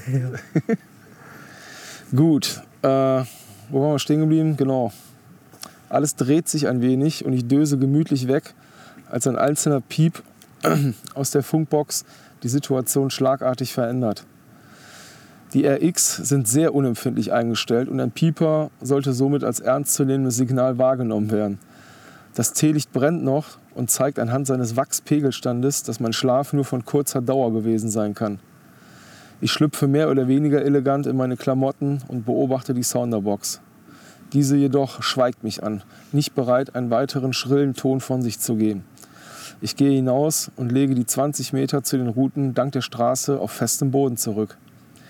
An den Routen angekommen, gebe ich mir noch weitere 10 Sekunden, immer in der Hoffnung, vielleicht doch noch ein weiteres Zeichen zu bekommen. Doch nichts dergleichen passiert und ich überlege, was zu tun ist.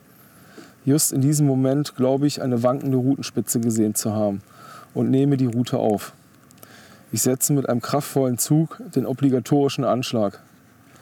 Die Eclipse verbeugt sich unmittelbar und verheißt nichts Gutes. Damn, Hänger. Ich bin nicht glücklich darüber, bei diesem Wind die Route neu abzulegen, hole aber dennoch frische Köder aus dem Zelt und pumpe mich mit der Route und meinem Achilles bei guten sieben Windstärken auf dem Wasser und geschätzten acht Windstärken in meinem Kopf über die Wurzel, welche mein Blei festhält. Ich bin nun genau über dem Hindernis. Meine Schlagschnur führt senkrecht ins Wasser und ich ziehe zunächst ausschließlich über den Blank der Route. Mein großes, flaches Tellerblei hängt zwischen der Wurzel und führt womöglich zum Verlust der ganzen Montage. Zwei Sekunden später fliegt mir förmlich die Route entgegen, entspannt von dem sich abrupt lösenden Widerstand. Eine Sekunde später ist der Widerstand wieder da und ich mitten im Drill. Die Route biegt sich einmal bis zum Handteil voll durch und bereits nach 10 Sekunden unter Vollauslastung ploppt ein gewaltiger Spiegel an die Oberfläche und legt sich auf die Seite. Was geht, Alter? Kescher-Alarm. Wo ist der Kescher? Die Misere der Missgeschicke setzt sich fort. Realisiere ich doch unmittelbar danach, kein Kescher im Boot zu haben. Verfluchter Alk. Der Wind bläst ordentlich und somit bleibt mir in Anbetracht der Umstände nur der Versuch, dieses Michelin-Männchen mit meinen Händen in das Boot zu hieven. Ich knie mich auf die Schlauchbootwand und werde von den Wellen wild hin und her geschaukelt. Verdammt, das ist gefährlich, sogar verdammt gefährlich, schießt es mir durch den Kopf. Ich verliere mehr als nur einmal beinahe das Gleichgewicht. Die Eclipse liegt quer über den beiden Seitenschläuchen und der Karpfen quer vor mir. Durch die Berührung meiner Arme erschreckt taucht er ab. Mit kräftigem Griff schnappe ich in letzter Sekunde die Rute und drille. Und diesmal drill ich wirklich. Scheinbar endlos zieht der Fisch immer wieder hart Schnur von der Spule und holt alles nach, was er in den ersten zehn Sekunden vergessen hat. Können Karpfen Alzheimer bekommen? Ich kann beim besten Willen nicht sagen, wie lange der Drill nun schon andauert aber der Fisch ist anscheinend in bester körperlicher Verfassung und holt alle Reserven aus sich raus. Hinzu kommt der Wind, treibt er das Achilles doch mit seiner Kraft kontinuierlich in Richtung der Staumauer. Ich treibe immer weiter vom Camp ab und kann nur noch ungefähr anhand der Hafenbeleuchtung auf der gegenüberliegenden Seeseite meine Position bestimmen. Mit einem kleinen Klappanker wäre ich nicht in diese prekäre Situation gelangt, verhindert er doch das ungewollte Abdriften oder schränkt es zumindest etwas ein. Die Sache muss beendet werden, und zwar schnell. Ich habe Glück und der Fisch scheint meine Gedanken lesen zu können. Kaum an, der Oberfläche, kaum an die Oberfläche gezwungen, starte ich einen neuen Versuch, ihn in das Boot zu heben. Der Sechser Flyliner sitzt jedenfalls sicher in der Unterlippe. So viel war im Schein der Kopflampe zu erkennen. Ich brauche drei oder vier Versuche, dann verhake ich meinen rechten Zeigefinger unterhalb des mächtigen Kiemendeckels in dem daumendicken Wulst. Der linke Arm zur Unterstützung unter das Kalb gelegt und ziehe das Teil mit letzter Kraft in mein Boot und lege ihn auf die Matte. Yeah, ich schreie mein Glück in den Wind der französischen Nacht und weiß, dass dieser Fisch mein neuer PB ist. Ich mache mir fast in die Hose vor Glück, schmückt doch auch noch eine halbe Zeile seine Seite und mache ihn damit absolut unverwechselbar. Ab zum Ufer, Krieger, geschwind, geschwind. Ich paddle mir die Seele aus dem Leib. Mein Körper ist nicht nur vom Alkohol geschunden und auch der Fisch fängt im Laufe der nächsten Minuten an zu schwächeln. Es hilft alles nichts. Er muss ins Wasser und zwar sofort. Mit beiden Armen fest umschlungen darf der Fisch für eine Minute in seinen Lebensraum zurück. Die Kiemendeckel heben und senken sich langsam und mit Sauerstoff kehrt auch Energie in seinen kraftlosen Körper zurück.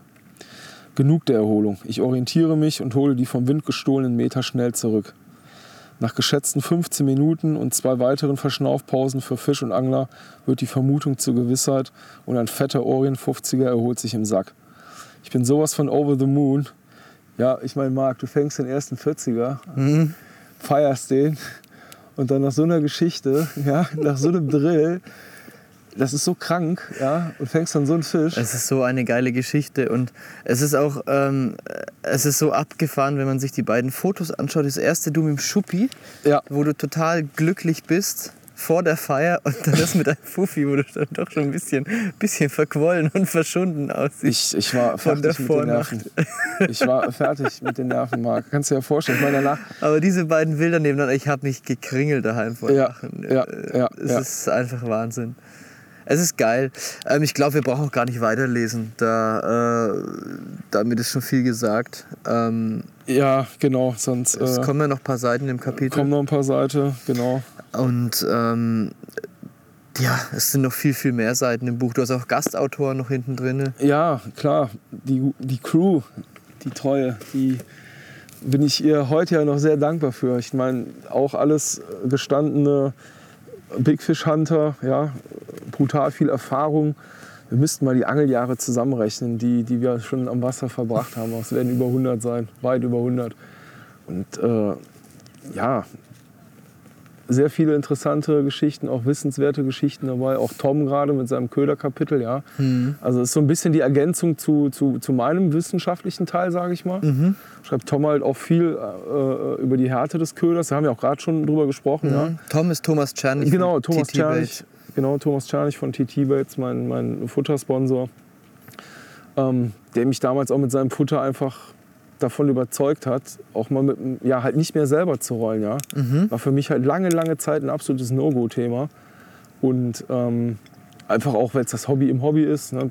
Also jeder, der selber sich der Boilie-Herstellung widmet, weiß ja, wie viel Zeit es verschlingt, ja? wie viel Arbeit es macht, je nachdem, wie man maschinell ausgestattet ist. Und aber gut, ähm, konnte ich mir nie vorstellen, einfach weil die Qualität der Fertigboilies auch vor vielen Jahren sicherlich ein ganz anderes Level hatte als heutzutage. Ne? Ja, es ist überhaupt ein interessantes Thema. Also sowohl das mit den Ködern, aber es könnte jetzt wieder ins Unermessliche gehen. Aber auch, was mich jetzt äh, besonders interessiert, ist äh, dieses Thema Teamangler. Teamangler werden, Teamangler sein. Ähm, zu dem Zeitpunkt, als du das Buch geschrieben und veröffentlicht hast, warst du noch ein komplett ungesponserter Angler. Ja. Und mittlerweile bist du sowohl für TT Baits als auch für Fox unterwegs. Ähm, also wirklich in, in äh, sehr präsenten Teams, gerade auch bei Fox in einem pf, ja, sehr hoch etablierten Team. Ne? Ähm, Alles, von, ja. einer, von einer, einer, ja, einer der größten Karpfenangelfirmen überhaupt, die da weltweit agieren. Ja. Ähm, was hat sich denn da geändert bei, bei dir dahingehend? Ähm, Vorher, nachher, Situation. Und, und wie, äh, wolltest du vorher nicht oder ähm, pf, wie kam das eigentlich dazu? Weil ich meine, du hast ja, Ja, schon immer ja. große Fische gefangen. Es gibt immer irgendwelche lokalen äh, Bait-Hersteller, die auch gute Baits machen, äh, sehr, sehr oft, die auf einen aufmerksam werden und so weiter und so fort. Ja. Hattest du davor nie ein konkretes Angebot? Hattest du keinen Bock? Oder wie kam dieser plötzliche Wechsel, nachdem du das Buch rausgebracht hast? Gut, du- durch das Buch äh, habe ich natürlich ganz bewusst den Schritt in die Öffentlichkeit ja auch gewählt. Das, machst, man ja, das machst du ja nicht unüberlegt. Ne? Du machst ja immer, musst ja selber für dich überlegen, will, möchte ich das tun und wenn ich das tue, warum will ich das tun? Was ist mein Antrieb, das zu tun? Ja? Ich hatte das Gefühl, dass ich ja, einfach mal das Karpfenangeln weiter oder mitentwickeln kann. Äh, ich sag mal, die Pionierzeiten sind sicherlich vorbei, aber ich wollte halt ein kleines Stückchen History schreiben. So. Ne? Nur, muss ja nicht viel sein. Ich wollte einfach so meinen, meinen Fingerabdruck hinterlassen. Das war so mein Antrieb. So wie wir das das- auch in dem Zitat vorhin gehört haben von Nietzsche. Genau. genau. Und deswegen habe ich, ähm, habe ich eigentlich das Buch geschrieben. So. Und dass das natürlich äh, unter Umständen äh, auch damit einhergeht, dass vielleicht Firmen auf dich aufmerksam werden, weil das, was du da schreibst, den Firmen vielleicht auch zusagt oder ihren Stil halt irgendwo repräsentiert, wo sie sich halt sehen als Firma, dann ja, habe ich nicht, ich habe es nicht ausgeschlossen, dass sowas passiert. Dass dann letztendlich eine Firma wie Fox war, war natürlich dann auch irgendwo ein Kindheitstraum. Ne? Ich habe halt immer gesagt, wenn ich, wenn ich überhaupt mal irgendwas mache, kommt für mich halt nur ein, maximal zwei Firmen, wenn überhaupt, in Frage. Und Fox war halt eine davon. Ähm, einfach weil ich schon immer, ihr habt es auch gerade gelesen, früher schon viel auch mit Fox gefischt habe. So gab gewisse Produkte, die einfach auch ja, unübertroffen sind und, und auch viele andere Produkte, die sehr gut sind. Und das war für mich schon ein wichtiges Kriterium. Ja? Äh, Das, Ja. Und was ein zweites sehr, sehr wichtiges Kriterium, und da habe ich halt auch damals, als es dann zu der Zusammenarbeit kam, in den Gesprächen darauf hingewiesen, ist mir natürlich auch irgendwo einen gewissen Einfluss nehmen zu können. Sprich in Produktentwicklung, beratende Tätigkeit. Und das ist natürlich in so einem Konzern wie Fox äh, was ganz anderes, als wenn du in einer kleinen Firma bist, wo du face-to-face solche Infos austauschen kannst. Ja? Das ist, du merkst, äh, dass Firmen wie Fox halt sehr professionell damit umgehen. Ja. ähm, du weißt selber, dass die Angelbranche ja auch äh, natürlich auch irgendwo wirtschaftliche Interessen verfolgt. Und gerade die großen Firmen sind natürlich auch äh, Firmen, die vielen Menschen Arbeit geben. Das sind wirtschaftlich aufgestellte Unternehmen. Und die müssen sich auch so positionieren, dass ich glaube ich sagen kann, ich möchte in einem Unternehmen arbeiten, was auch mit der Zeit so ein bisschen mitgeht. Ne? ja. Und da ist Fox sicherlich äh, für mich der Heimathafen auch irgendwo jetzt. Ne? Für mich kam nie was anderes in Frage, sage ich dir ganz ehrlich. War immer Nummer eins. Äh, Also da fühlst du dich sau wohl auch. Fühle ich mich sauwohl. Und aber was, das bringt ja schon auch gewisse Verpflichtungen mit sich, ne? Genau, richtig. Für Aber so eine Firma tätig zu sein. Es ist jetzt nicht so, dass du nur Tackle abstaubst im Endeffekt, sondern du musst ja auch eine gewisse Gegenleistung, eine gewissen, einen wiss- gewissen Gegenwert, eine gewisse Gegenleistung bringen. ja, Ähm, und wie sieht das aus? Was sind da so deine Verpflichtungen? ja, wie gesagt, das eine habe ich gerade schon angesprochen. Das ist Gott sei Dank auch eine Verpflichtung, sich beratend in so, eine Unter in so einem Unternehmen einzubringen. Ja. oder es wird halt gewünscht, natürlich, sonst bräuchten die Leute uns ja auch nicht zu unterstützen äh, durch, ähm, ja, sage ich mal, Ausstattung, Ausrüstungsgegenstände. Mhm. Also Wir dein Feedback wird dankend angenommen. Natürlich, wir kriegen auch Test-Items. Also wir, wir fischen natürlich auch äh, Dinge, die wir, die wir noch gar nicht auf dem Markt haben. Ja? Also wir haben es jetzt gerade, als ich mit Peter die neue Session bis Fox Scheibe gedreht habe, haben wir oder nicht natürlich, aber immer sehr, sehr geile Samples geangelt. Also Muster, die halt im Vorfeld von uns geangelt werden und geguckt werden, wo sind noch Schwachstellen. Also das heißt, ihr habt jetzt die neue Fox-DVD, habt ihr schon abgedreht, euren Part? Wir haben unseren Part gedreht, genau. Weil die letzte kam jetzt erst im Mai. Ja, aber wir planen natürlich lange im Vorfeld. Also wir müssen natürlich solche Sachen auch viel im Vorfeld planen. Das hat ja auch was mit Professionalität zu tun. Du möchtest natürlich auch erfolgreich äh, sein, möchtest dem Kunden natürlich auch irgendwo zeigen, ähm, dass so wie du fischst, ähm, das Ganze auch zielführend ist. Ne? Also sprich, du willst Karpfen fangen. Du kannst natürlich äh, auch sagen, ach, hör mal, ich habe jetzt im Februar Zeit, da gehe ich kaum angeln bei mir, äh, mach mal eben die Foxscheibe. Ja, aber es ist halt uncool. Ja. Du willst den Leuten ja auch Unterhaltung und auch Informationen geben. Ähm, und in dem Moment äh, planen wir sowas. Und wir haben sie jetzt gedreht. Und natürlich, wenn die nächstes Jahr rauskommt, so eine Scheibe, dann kannst du ja, oder ist es natürlich auch von Vorteil, wenn du äh, dementsprechend mit Gerätschaften äh, fischst, mit neuen, was weiß ich was, für Ausrüstungsgegenständen, ähm, ja, die dann auch aktuell sind, ja. Also das ist dann auch so ein weiterer Teil, neben der beratenden Tätigkeit musst du zum Beispiel auf diesen Fox-DVDs auftreten. Genau, richtig. Also Und so ein Dreh, der kostet dich ja dann sicherlich auch an, zumindest an Urlaub, oder? Ja, aber das empfinde ich halt, und das ist ja das Schöne daran, es ist ja keine Arbeit für mich. Ich meine, ich mache ja nichts anderes, als ich vorher mache. Ich, ich, es hat sich für mich nichts verändert, gar nichts. Ich gehe noch genauso fischen wie vorher und äh, hin und wieder kommt halt mal der Benny mit, unser Kameramann, ja, Fersemann, jeder kennt ihn jetzt. Unter neuen Namen hat er auch geheiratet, der Benny. Und ähm, dann begleitet er mich und äh, ja, wir haben Spaß. So, Film macht ja auch irgendwo Spaß, ne? Ich meine, du bist selber im Wasser. Ich glaube, das ist auch eine Sichtweise. Für Benny ist es Arbeit, für mich ist es Angeln, wie immer. Klar hast du manche Szenen, wo der Benny dann sagt, ah, lass uns das irgendwie nochmal drehen, Licht war gerade schlecht oder du hast eine Wolke, die sich vor die Sonne schiebt. Klar, manche Szenen drehst du dann nochmal oder versprichst dich mal. Ich meine, äh, dann läuft es fast nicht ganz rund. Teilweise hast du ja auch eine Message, die du transportieren willst. Gerade wenn du jetzt ein bisschen auf die Taktik eingehst, ein Rig bindest, was weiß ich was. Ja? Aber so vom Prinzip her empfinde ich das gar nicht als Arbeit. Aber gut, du musst schon den Gegenwert leisten. Ja, natürlich. Aber du musst empfindest es halt nicht als belastend, Ja, nein, du ich, ich gerne. empfinde es nicht als belastend. Äh, auch we- wenn ich dadurch natürlich nicht zu 100% so agieren kann, wie ich es wie ich es tun würde, wenn ich allein am Wasser bin, klar. Mhm. Aber ich empfinde das jetzt nicht als Arbeit. Aber das ist natürlich eine Gegenleistung, die verlangt wird. Ich meine, eine Firma wie Fox, die will, die, die ähm, ist auch das gute Recht, ja, äh, eine Gegenleistung zu verlangen. Also Das muss man ja auch mal klarstellen. Mhm. Welche Erwartung habe ich denn auch als Inhaber einer Firma äh, an meine Mitarbeiter, ja? Ja. So, ich meine, sowas läuft ja nicht über eine mündliche Zusage. So, das, das sind natürlich auch Verträge, die da selbstverständlich mit den Mitarbeitern gemacht werden. Mhm. Also ihr habt auch Verträge als Teamangler. so muss man, ich finde, jeder, jedes, jeder Teamangler, der sich Teamangler schimpfen sollte, sollte auch einen Vertrag haben. Alles andere ist doch nicht, weiß ich nicht. Aber bei TT Tibet hast du keinen Vertrag, oder? Nee, da sehe ich das auch ein bisschen anders, weil TT als mein Futtersponsor äh, auf einer ganz anderen privaten Ebene halt äh, fun fungiert, ja. Aber ich meine, das ist natürlich, ich glaube, das ist der weit größere Schritt gewesen, als, als überzeugter Selbstroller dann auf einmal Fertigköder zu Äh, angeln. Ja, absolut. Bin ich bei dir. Ähm, Peter hat ähm, schon eine ganze Zeit lang die Köder vom Tom geangelt, schon vor mir. Wir waren auch zusammen unterwegs. Ähm, ich glaube, bei der Tour haben wir beide nichts gefangen. Das war immer der ganz, ganz wenig. Ich glaube, das war so eine einzige Und dann Tour, wir gedacht, geil, da kann ich endlich gefangen mal ausschlafen. Die Köder will ich jetzt auch angeln. Genau, genau, richtig. Also wenn ich gefangen hätte, äh, nee, aber das ist ein anderes Thema. ähm, ja, ich habe es halt gesehen und es war letztendlich war es ein Köder. Ich rede jetzt vom Vorfisch GLM, ja, es war ein Köder. Den habe ich gesehen, habe gesagt, Alter, ist doch mein Boilie.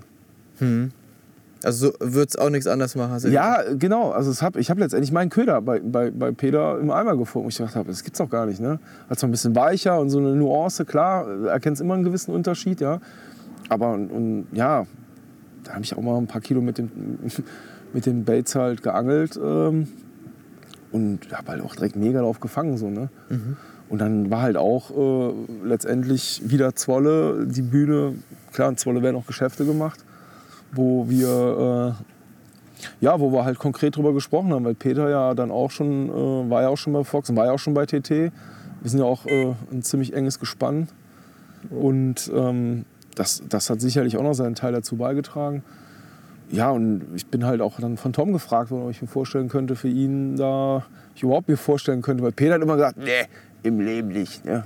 Er hat nicht dran geglaubt, dass du das machst? Nee, ich glaube nicht so wirklich. Also, Und jetzt äh, machst du schon eine geraume Zeit, ne?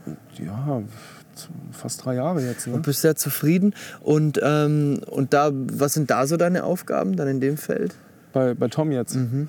Ja, gut, ganz klar. Mit Tom kann ich halt mega geil über solche Sachen philosophieren. Ja? Ich meine, du findest ja nicht viele Leute, oder ich kenne jetzt nicht so viele Leute, mit denen du so tief in diese Details der Köderherstellung eindringen kannst. Ne? Also in, äh, ja, wie soll ich das erklären? Wie baue ich ein, ein stabiles Gitter auf, dass der, dass der Köder trotzdem noch gut arbeiten kann? Wie eng packe ich dieses Kohlenhydratgitter, damit meine Attraktoren äh, ja, von innen gut nach außen dringen können, also Osmoseeffekt. Also das, du kannst ja, kannst ja ganz tief eindringen in so eine Materie. Ja? Kannst Beobachtungen machen, wie sieht mein Köder aus, wenn ich ihn so und so lange im Wasser hatte. Ähm, wie sieht mein Köder aus, wenn ich ihn zwei Tage im Wasser hatte. Ja, Das hört sich nach Party an, ne? ja ich höre das auch. Hört man das äh, auf dem Mikro? Ja, hört schon, ja. Was Ich, ist das? ich habe keine Ahnung. Ich, also wir haben da hinten ein, ein Loch im Zaun, ja. Und einmal im Jahr scheint da eine Russenparty zu steigen. Vielleicht ist die heute, ich weiß nicht. Also ist eigentlich ungewöhnlich, Marc. Also die waren gerade eben auch schon schwimmen. Die haben wahrscheinlich Spaß gerade. Und äh, Ja, ja. ach, ich habe schon so manche Russenparty an der Mosel äh, erlebt in Frankreich. Da könnte ich jetzt auch noch Geschichten erzählen, aber das schenke ich mir. Wo waren wir stehen du geblieben? bist Beim Tom? einerseits, du- also du bist beratend dann wahrscheinlich da auch tätig. Ja, genau, richtig. Wir tauschen uns aus, ähm, sehr intensiv. Und das heißt, wir haben einfach eine Ebene, auf der wir auch Wissen austauschen können. Und das haben wir äh, zu Beginn unserer Zusammenarbeit schon sehr intensiv getan. Und ich habe ja auch ein Buch über ein, zwei Dinge geschrieben. Ähm, wo ich auch mein Wissen an Tom weitergegeben habe, ja, die wir dann letztendlich auch, wo wir halt auch einen Köder dann entwickelt haben, SE1, wo halt dieser Attraktor dann auch drin ist, den ich halt auch grundsätzlich bei meiner eigenen Fischerei halt verwendet habe. Und ja, das ist einfach ein Thema, ähm, wo ich dann auch meinen Input geben kann. Ne? Und, und wenn die Sachen dann auch, wenn ich das Gefühl habe, der Input wird angenommen, dann ist das ja auch ein befriedigendes Gefühl. Was bringt mir das, wenn ich irgendwo Teamangler bin und aber mich da nicht irgendwo auch mit einbringen kann, wenn ich nur dazu diene, ja, Fische zu zeigen. Also da habe ich ein anderes Verständnis von, von so einer Zusammenarbeit. Ne? Mhm, auf jeden Fall, das kann ich Also, nachvollziehen. Und, und dann machst du halt noch irgendwelche Updates oder so bei ihm, oder? Ja, natürlich. Wir schreiben dann, das ist ja nicht nur, dass ich dann, ähm, dass ich dann äh, mit ihm telefoniere, sage ich mal. Wir machen natürlich auch unsere Updates. Wir sind in den sozialen Netzwerken aktiv. Ähm, das kann mal ein Facebook-Post sein, wo du einfach mal einen Fisch äh, präsentierst. Und ich, klar wollen die Leute auch wissen, worauf hast du den Fisch gefangen. Vielleicht jetzt nicht diese, dieses, ich sage mal, der harte Kern der Szene, die, ja, schon wieder der Köder. Aber es gibt halt auch viele Leute, die interessiert das wirklich. Ja, und das merken wir auf den Messen so. Und die fragen uns dann wirklich, hör mal, fangt ihr die Fische wirklich auf die Köder? Und ich dann sage, "Ja, natürlich. Wa- Warum soll ich die nicht darauf fangen? Also ich meine, ne? das, das, ich bin dann immer erstaunt darüber, dass teilweise wirklich solche Fragen kommen. Ne? Ich meine, es gab sicherlich auch die äh, Unsitte möglicherweise, hört man ja so, ja, munkeln, dass dann Leute äh, in Teams geangelt haben, die dann trotzdem ihre eigenen Köder weitergeangelt haben und die Köder verkauft haben. Sowas hört man ja auch schon mal. Ja. Ja. Wo ich mir auch Okay. denke, Leute, äh, habt ihr einen Pin im Kopf? Ja. Ja. Äh, Aber gut, Na, das ist natürlich dann schon, schon äh, geht gar eine nicht. miese Nummer, ne? Nein, Weil das du spielst ja mit dem Vertrauen der Leute, ne? Genau, richtig. Es sind halt die schwarzen Schafe so. Ähm, und nein, deswegen sage ich es nochmal, das ist halt eine Aufgabe dann auch darüber zu, mitzuteilen, mit welchem Köder ich gerade meine Fische gefangen habe. Ähm, klar hat jeder so seine Favoriten, ja, SE1, Vorfisch GLM, ganz klar. Aber du hast jetzt hier meinen Eimer gesehen. Ich habe jetzt auch Tropis dabei, ne? Die gelbe Sucht, wie heißt es so schön bei uns im Team. Du kennst die Köder ja auch. Ich, mein, Ich kenne die auch, ja. Ich habe die auch schon geangelt. Ja, Klar, also, auch die, gute Fische gefangen. Voll. Also habe ich letztes Jahr in Frankreich eine mega Session mit gehabt, mit dem Köder im Frühjahr auch. Ähm, ja, Octopex dabei habe ich äh, für mich auch entdeckt. Ist auch, es sind so viele gute Köder, ne? Ja. Halt alle individuell, ne? Also pff. und, und ich weiß halt hier in der Region, ich, also wenn ich das Gefühl hätte, hier sitzt jeder mit demselben Köder, dann würde ich mir wahrscheinlich Gedanken machen müssen. So, dann würde ich auch mit Tom reden, dann würde ich vielleicht wieder nur mehr Tigernüsse angeln, was weiß ich. Ne? Mhm. Aber Ja. ja. wir, wir schweifen gerade ab. Ja, aber ist doch schön, ähm, dass du da so rundum zufrieden bist. Im Endeffekt machst du an beiden Stellen halt vor allem Beratung und äh, Öffentlichkeitsarbeit. Öffentlichkeitsarbeit. Genau, ja. Ja. Und da gehören Messeauftritte dann auch mit dazu. Natürlich, äh, das ist sicherlich ein Punkt, äh, den muss man auch noch erwähnen, weil er ja dann doch auch Urlaub, sage ich mal, da, jetzt hast du mich erwischt. Da muss ich wirklich Urlaub nehmen für Zwolle, zwei Tage, Mhm. die, ich, die ich sonst nicht genommen habe. Zwolle geht jetzt über drei Tage, Freitag, Samstag, Sonntag. Und oft ist es dann so, dass wir donnerstags mittags anreisen, dann helfen, Stand aufbauen, die ganze Crew dann da trifft. Ich meine, ist natürlich auch immer super, die, die, die ganzen Engländer sind da. Man kann sich austauschen, äh, ne? führt auch wichtige Gespräche, was Geschäft angeht. Aber es ist halt, das ist wirklich Arbeit, weil du bist platt. Ich meine, du, du kennst es von den Messen, Marc. Ja, absolut. Du bist abends fix und foxy. Und nichtsdestotrotz, äh, Und dann geht's erst los. genau, oft genug äh, wollen die Jungs ja dann auch noch äh, ja, die trockene Kehle Ölen? ein wenig ölen und dann, ähm, ich meine, da, da muss man sich wirklich am Riemen reißen. Ne? Also wenn du da morgens wieder stehst und bist total neben der Spur, weil du nur irgendwie vier Stunden gepennt hast, das ist dann schon hart. Und gerade wenn es über drei Tage geht. Und das kannst du dir auch nicht erlauben bei so einer Firma wie Fox. Ja? Also das kannst du nicht bringen. Ich meine, wir, klar, wir, wir trinken dann auch abends ein Bierchen oder zwei, manchmal auch drei. Ähm, aber du musst dann schon auch Ja, dem, dem Kunden gegenüber, es, es hat ja was mit Respekt zu tun, ja. Ich meine, die kommen dahin, bezahlen viel Geld Eintritt und du quatschst ja auch den ganzen Tag mit den Leuten. Ja, klar. Dafür bist du da. Und es macht auch Spaß. Ja, ja, cool. Ähm, aber um da gleich mal anzuknüpfen, morgen muss auch in der Arbeit. Und ich glaube, wir können noch ins Unermessliche weiter quatschen. Äh, von einem Thema ins nächste. Aber es muss ja nicht unser letzter Podcast gewesen sein. Ich würde auch ganz gerne noch mal mit dir angeln gehen. Deswegen, ähm, ja, sollten wir auf jeden Fall irgendwann noch mal einen Podcast machen an, an anderer Stelle.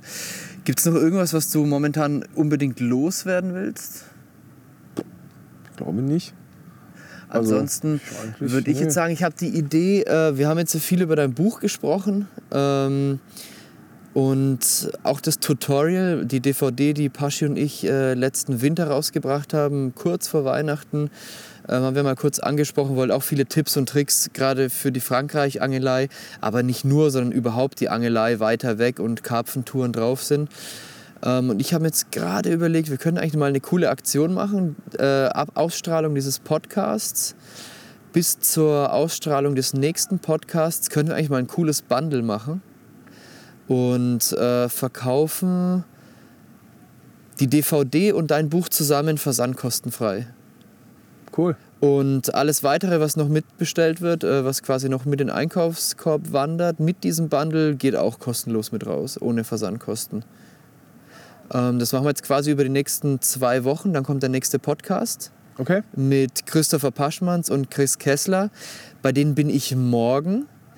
Und äh, wir werden uns unterhalten über das kreative Arbeiten in der Angelbranche. Passt dahingehend auch sehr gut, weil diese DVD ist sicherlich auch das kreativste und äh, anspruchsvollste, was wir bis jetzt auf Scheibe gebracht haben. Ähm, und insofern, ja, lass uns doch dieses Bundle schnüren. Und ich habe auch 15 Bücher dabei, habe ich dir schon gesagt gestern. Ähm, die signieren wir. Und Ja. die, ersten, die ersten 15 Kunden, die dieses Bundle bestellen, kriegen dann natürlich die von uns beiden bei diesem Podcast signierten Bücher, Cool. würde ich sagen. Ja? Super Was Idee. hältst du davon? Ja, zieh mal. Ja, machen wir auf jeden Fall durch. Machen wir. Klar, das, das werden wir machen. Sehr, sehr geil. Super. Ja, liebe Leute, ähm, vielen Dank an dieser Stelle fürs Zuhören. Ähm, schaut mal vorbei im Capzilla Shop auf jeden Fall. Das ist eine Art, uns zu unterstützen. Die Podcasts bekommt ihr umsonst, genauso wie capzilla.de jetzt seit fast fünf Jahren. Viereinhalb haben wir schon auf dem Buckel. Wir versorgen euch täglich mit News und Aktuellem und äh, geben da immer Gas. Und wir freuen uns natürlich, wenn ihr bei uns im Shop einkauft und was von unserem kleinen und wirklich handerlesenen Sortiment. Die meisten Sachen haben wir selber gemacht, beziehungsweise enge Freunde von uns wie der Achim. Und wenn ihr da was einkauft, dann unterstützt ihr auf jeden Fall die Leute hinter Capzilla und Leute, die in eigene Projekte investieren und bringt die ganze Sache auch ein Stück weit voran, denn wir können, die auf, äh, die, wir können natürlich die Arbeit nur aufrechterhalten, wenn ihr uns dabei auch unterstützt. und eure Anerkennung da zeigt. Insofern, ähm, Achim, vielen, vielen Dank für deine Zeit, für Ja. dieses coole Gespräch, für diesen coolen Podcast. Hat auf jeden Fall Bock gemacht. Auch von meiner Seite aus nochmal. Ähm, Finde ich, ist ein mega, mega geiles Format. Ja. Uncut hier die Themen anzusprechen, finde ich super. Ja, und es war auch wieder spontan. Ne? Also Ja, das Vorgelese von Achim ähm, ist jetzt nicht so, dass er sich darauf in irgendeiner Weise hätte vorbereiten Gar nicht, können. ja. Ich habe ihn damit überfallen. Ja, toll. Insofern, du bist nicht nur ein guter Schreiber, sondern auch ein guter Leser. Nochmal ein Lob an der Stelle. Jeden Abend meiner Tochter, Harry Potter im Bett. Ne? Siehst du Ja, mal. also- ich habe es mir schon gedacht. Wer zu später Stunde noch so gut lesen kann, der hat Übung. Ja. ja, doch, habe ich. Super. Achim, vielen, vielen Dank, dass du mich hier mitgenommen hast ans Gewässer. Und ich finde es mega geil. Es ist schon immer was Besonderes, in einem neuen Gewässer einen Fisch zu fangen. Ähm, auch davon werde ich ein Bild auf Instagram posten. Darf ich den Fisch posten? Ja, natürlich. Super geil, danke dir. Ähm, und ich verabschiede mich an dieser Stelle von euch, liebe Zuhörer. Abonniert gerne den Instagram-Account, dort findet ihr immer wieder was. Besucht mal unseren Shop, schaut rein, vielleicht könnt ihr was gebrauchen. Und ja, hört euch auch gerne mal die anderen Podcasts an. Zwei weitere haben wir bereits auf Soundcloud und auf Soundcloud hätte ich fast gesagt, auf Soundcloud und iTunes. Zieht's euch rein und bis bald. Ciao. Ciao. Ich bedanke mich ganz, ganz herzlich fürs Zuhören und hoffe, ihr schaltet auch das nächste Mal wieder ein zum Capzilla Karpfenradio, dem Podcast von capzilla.de.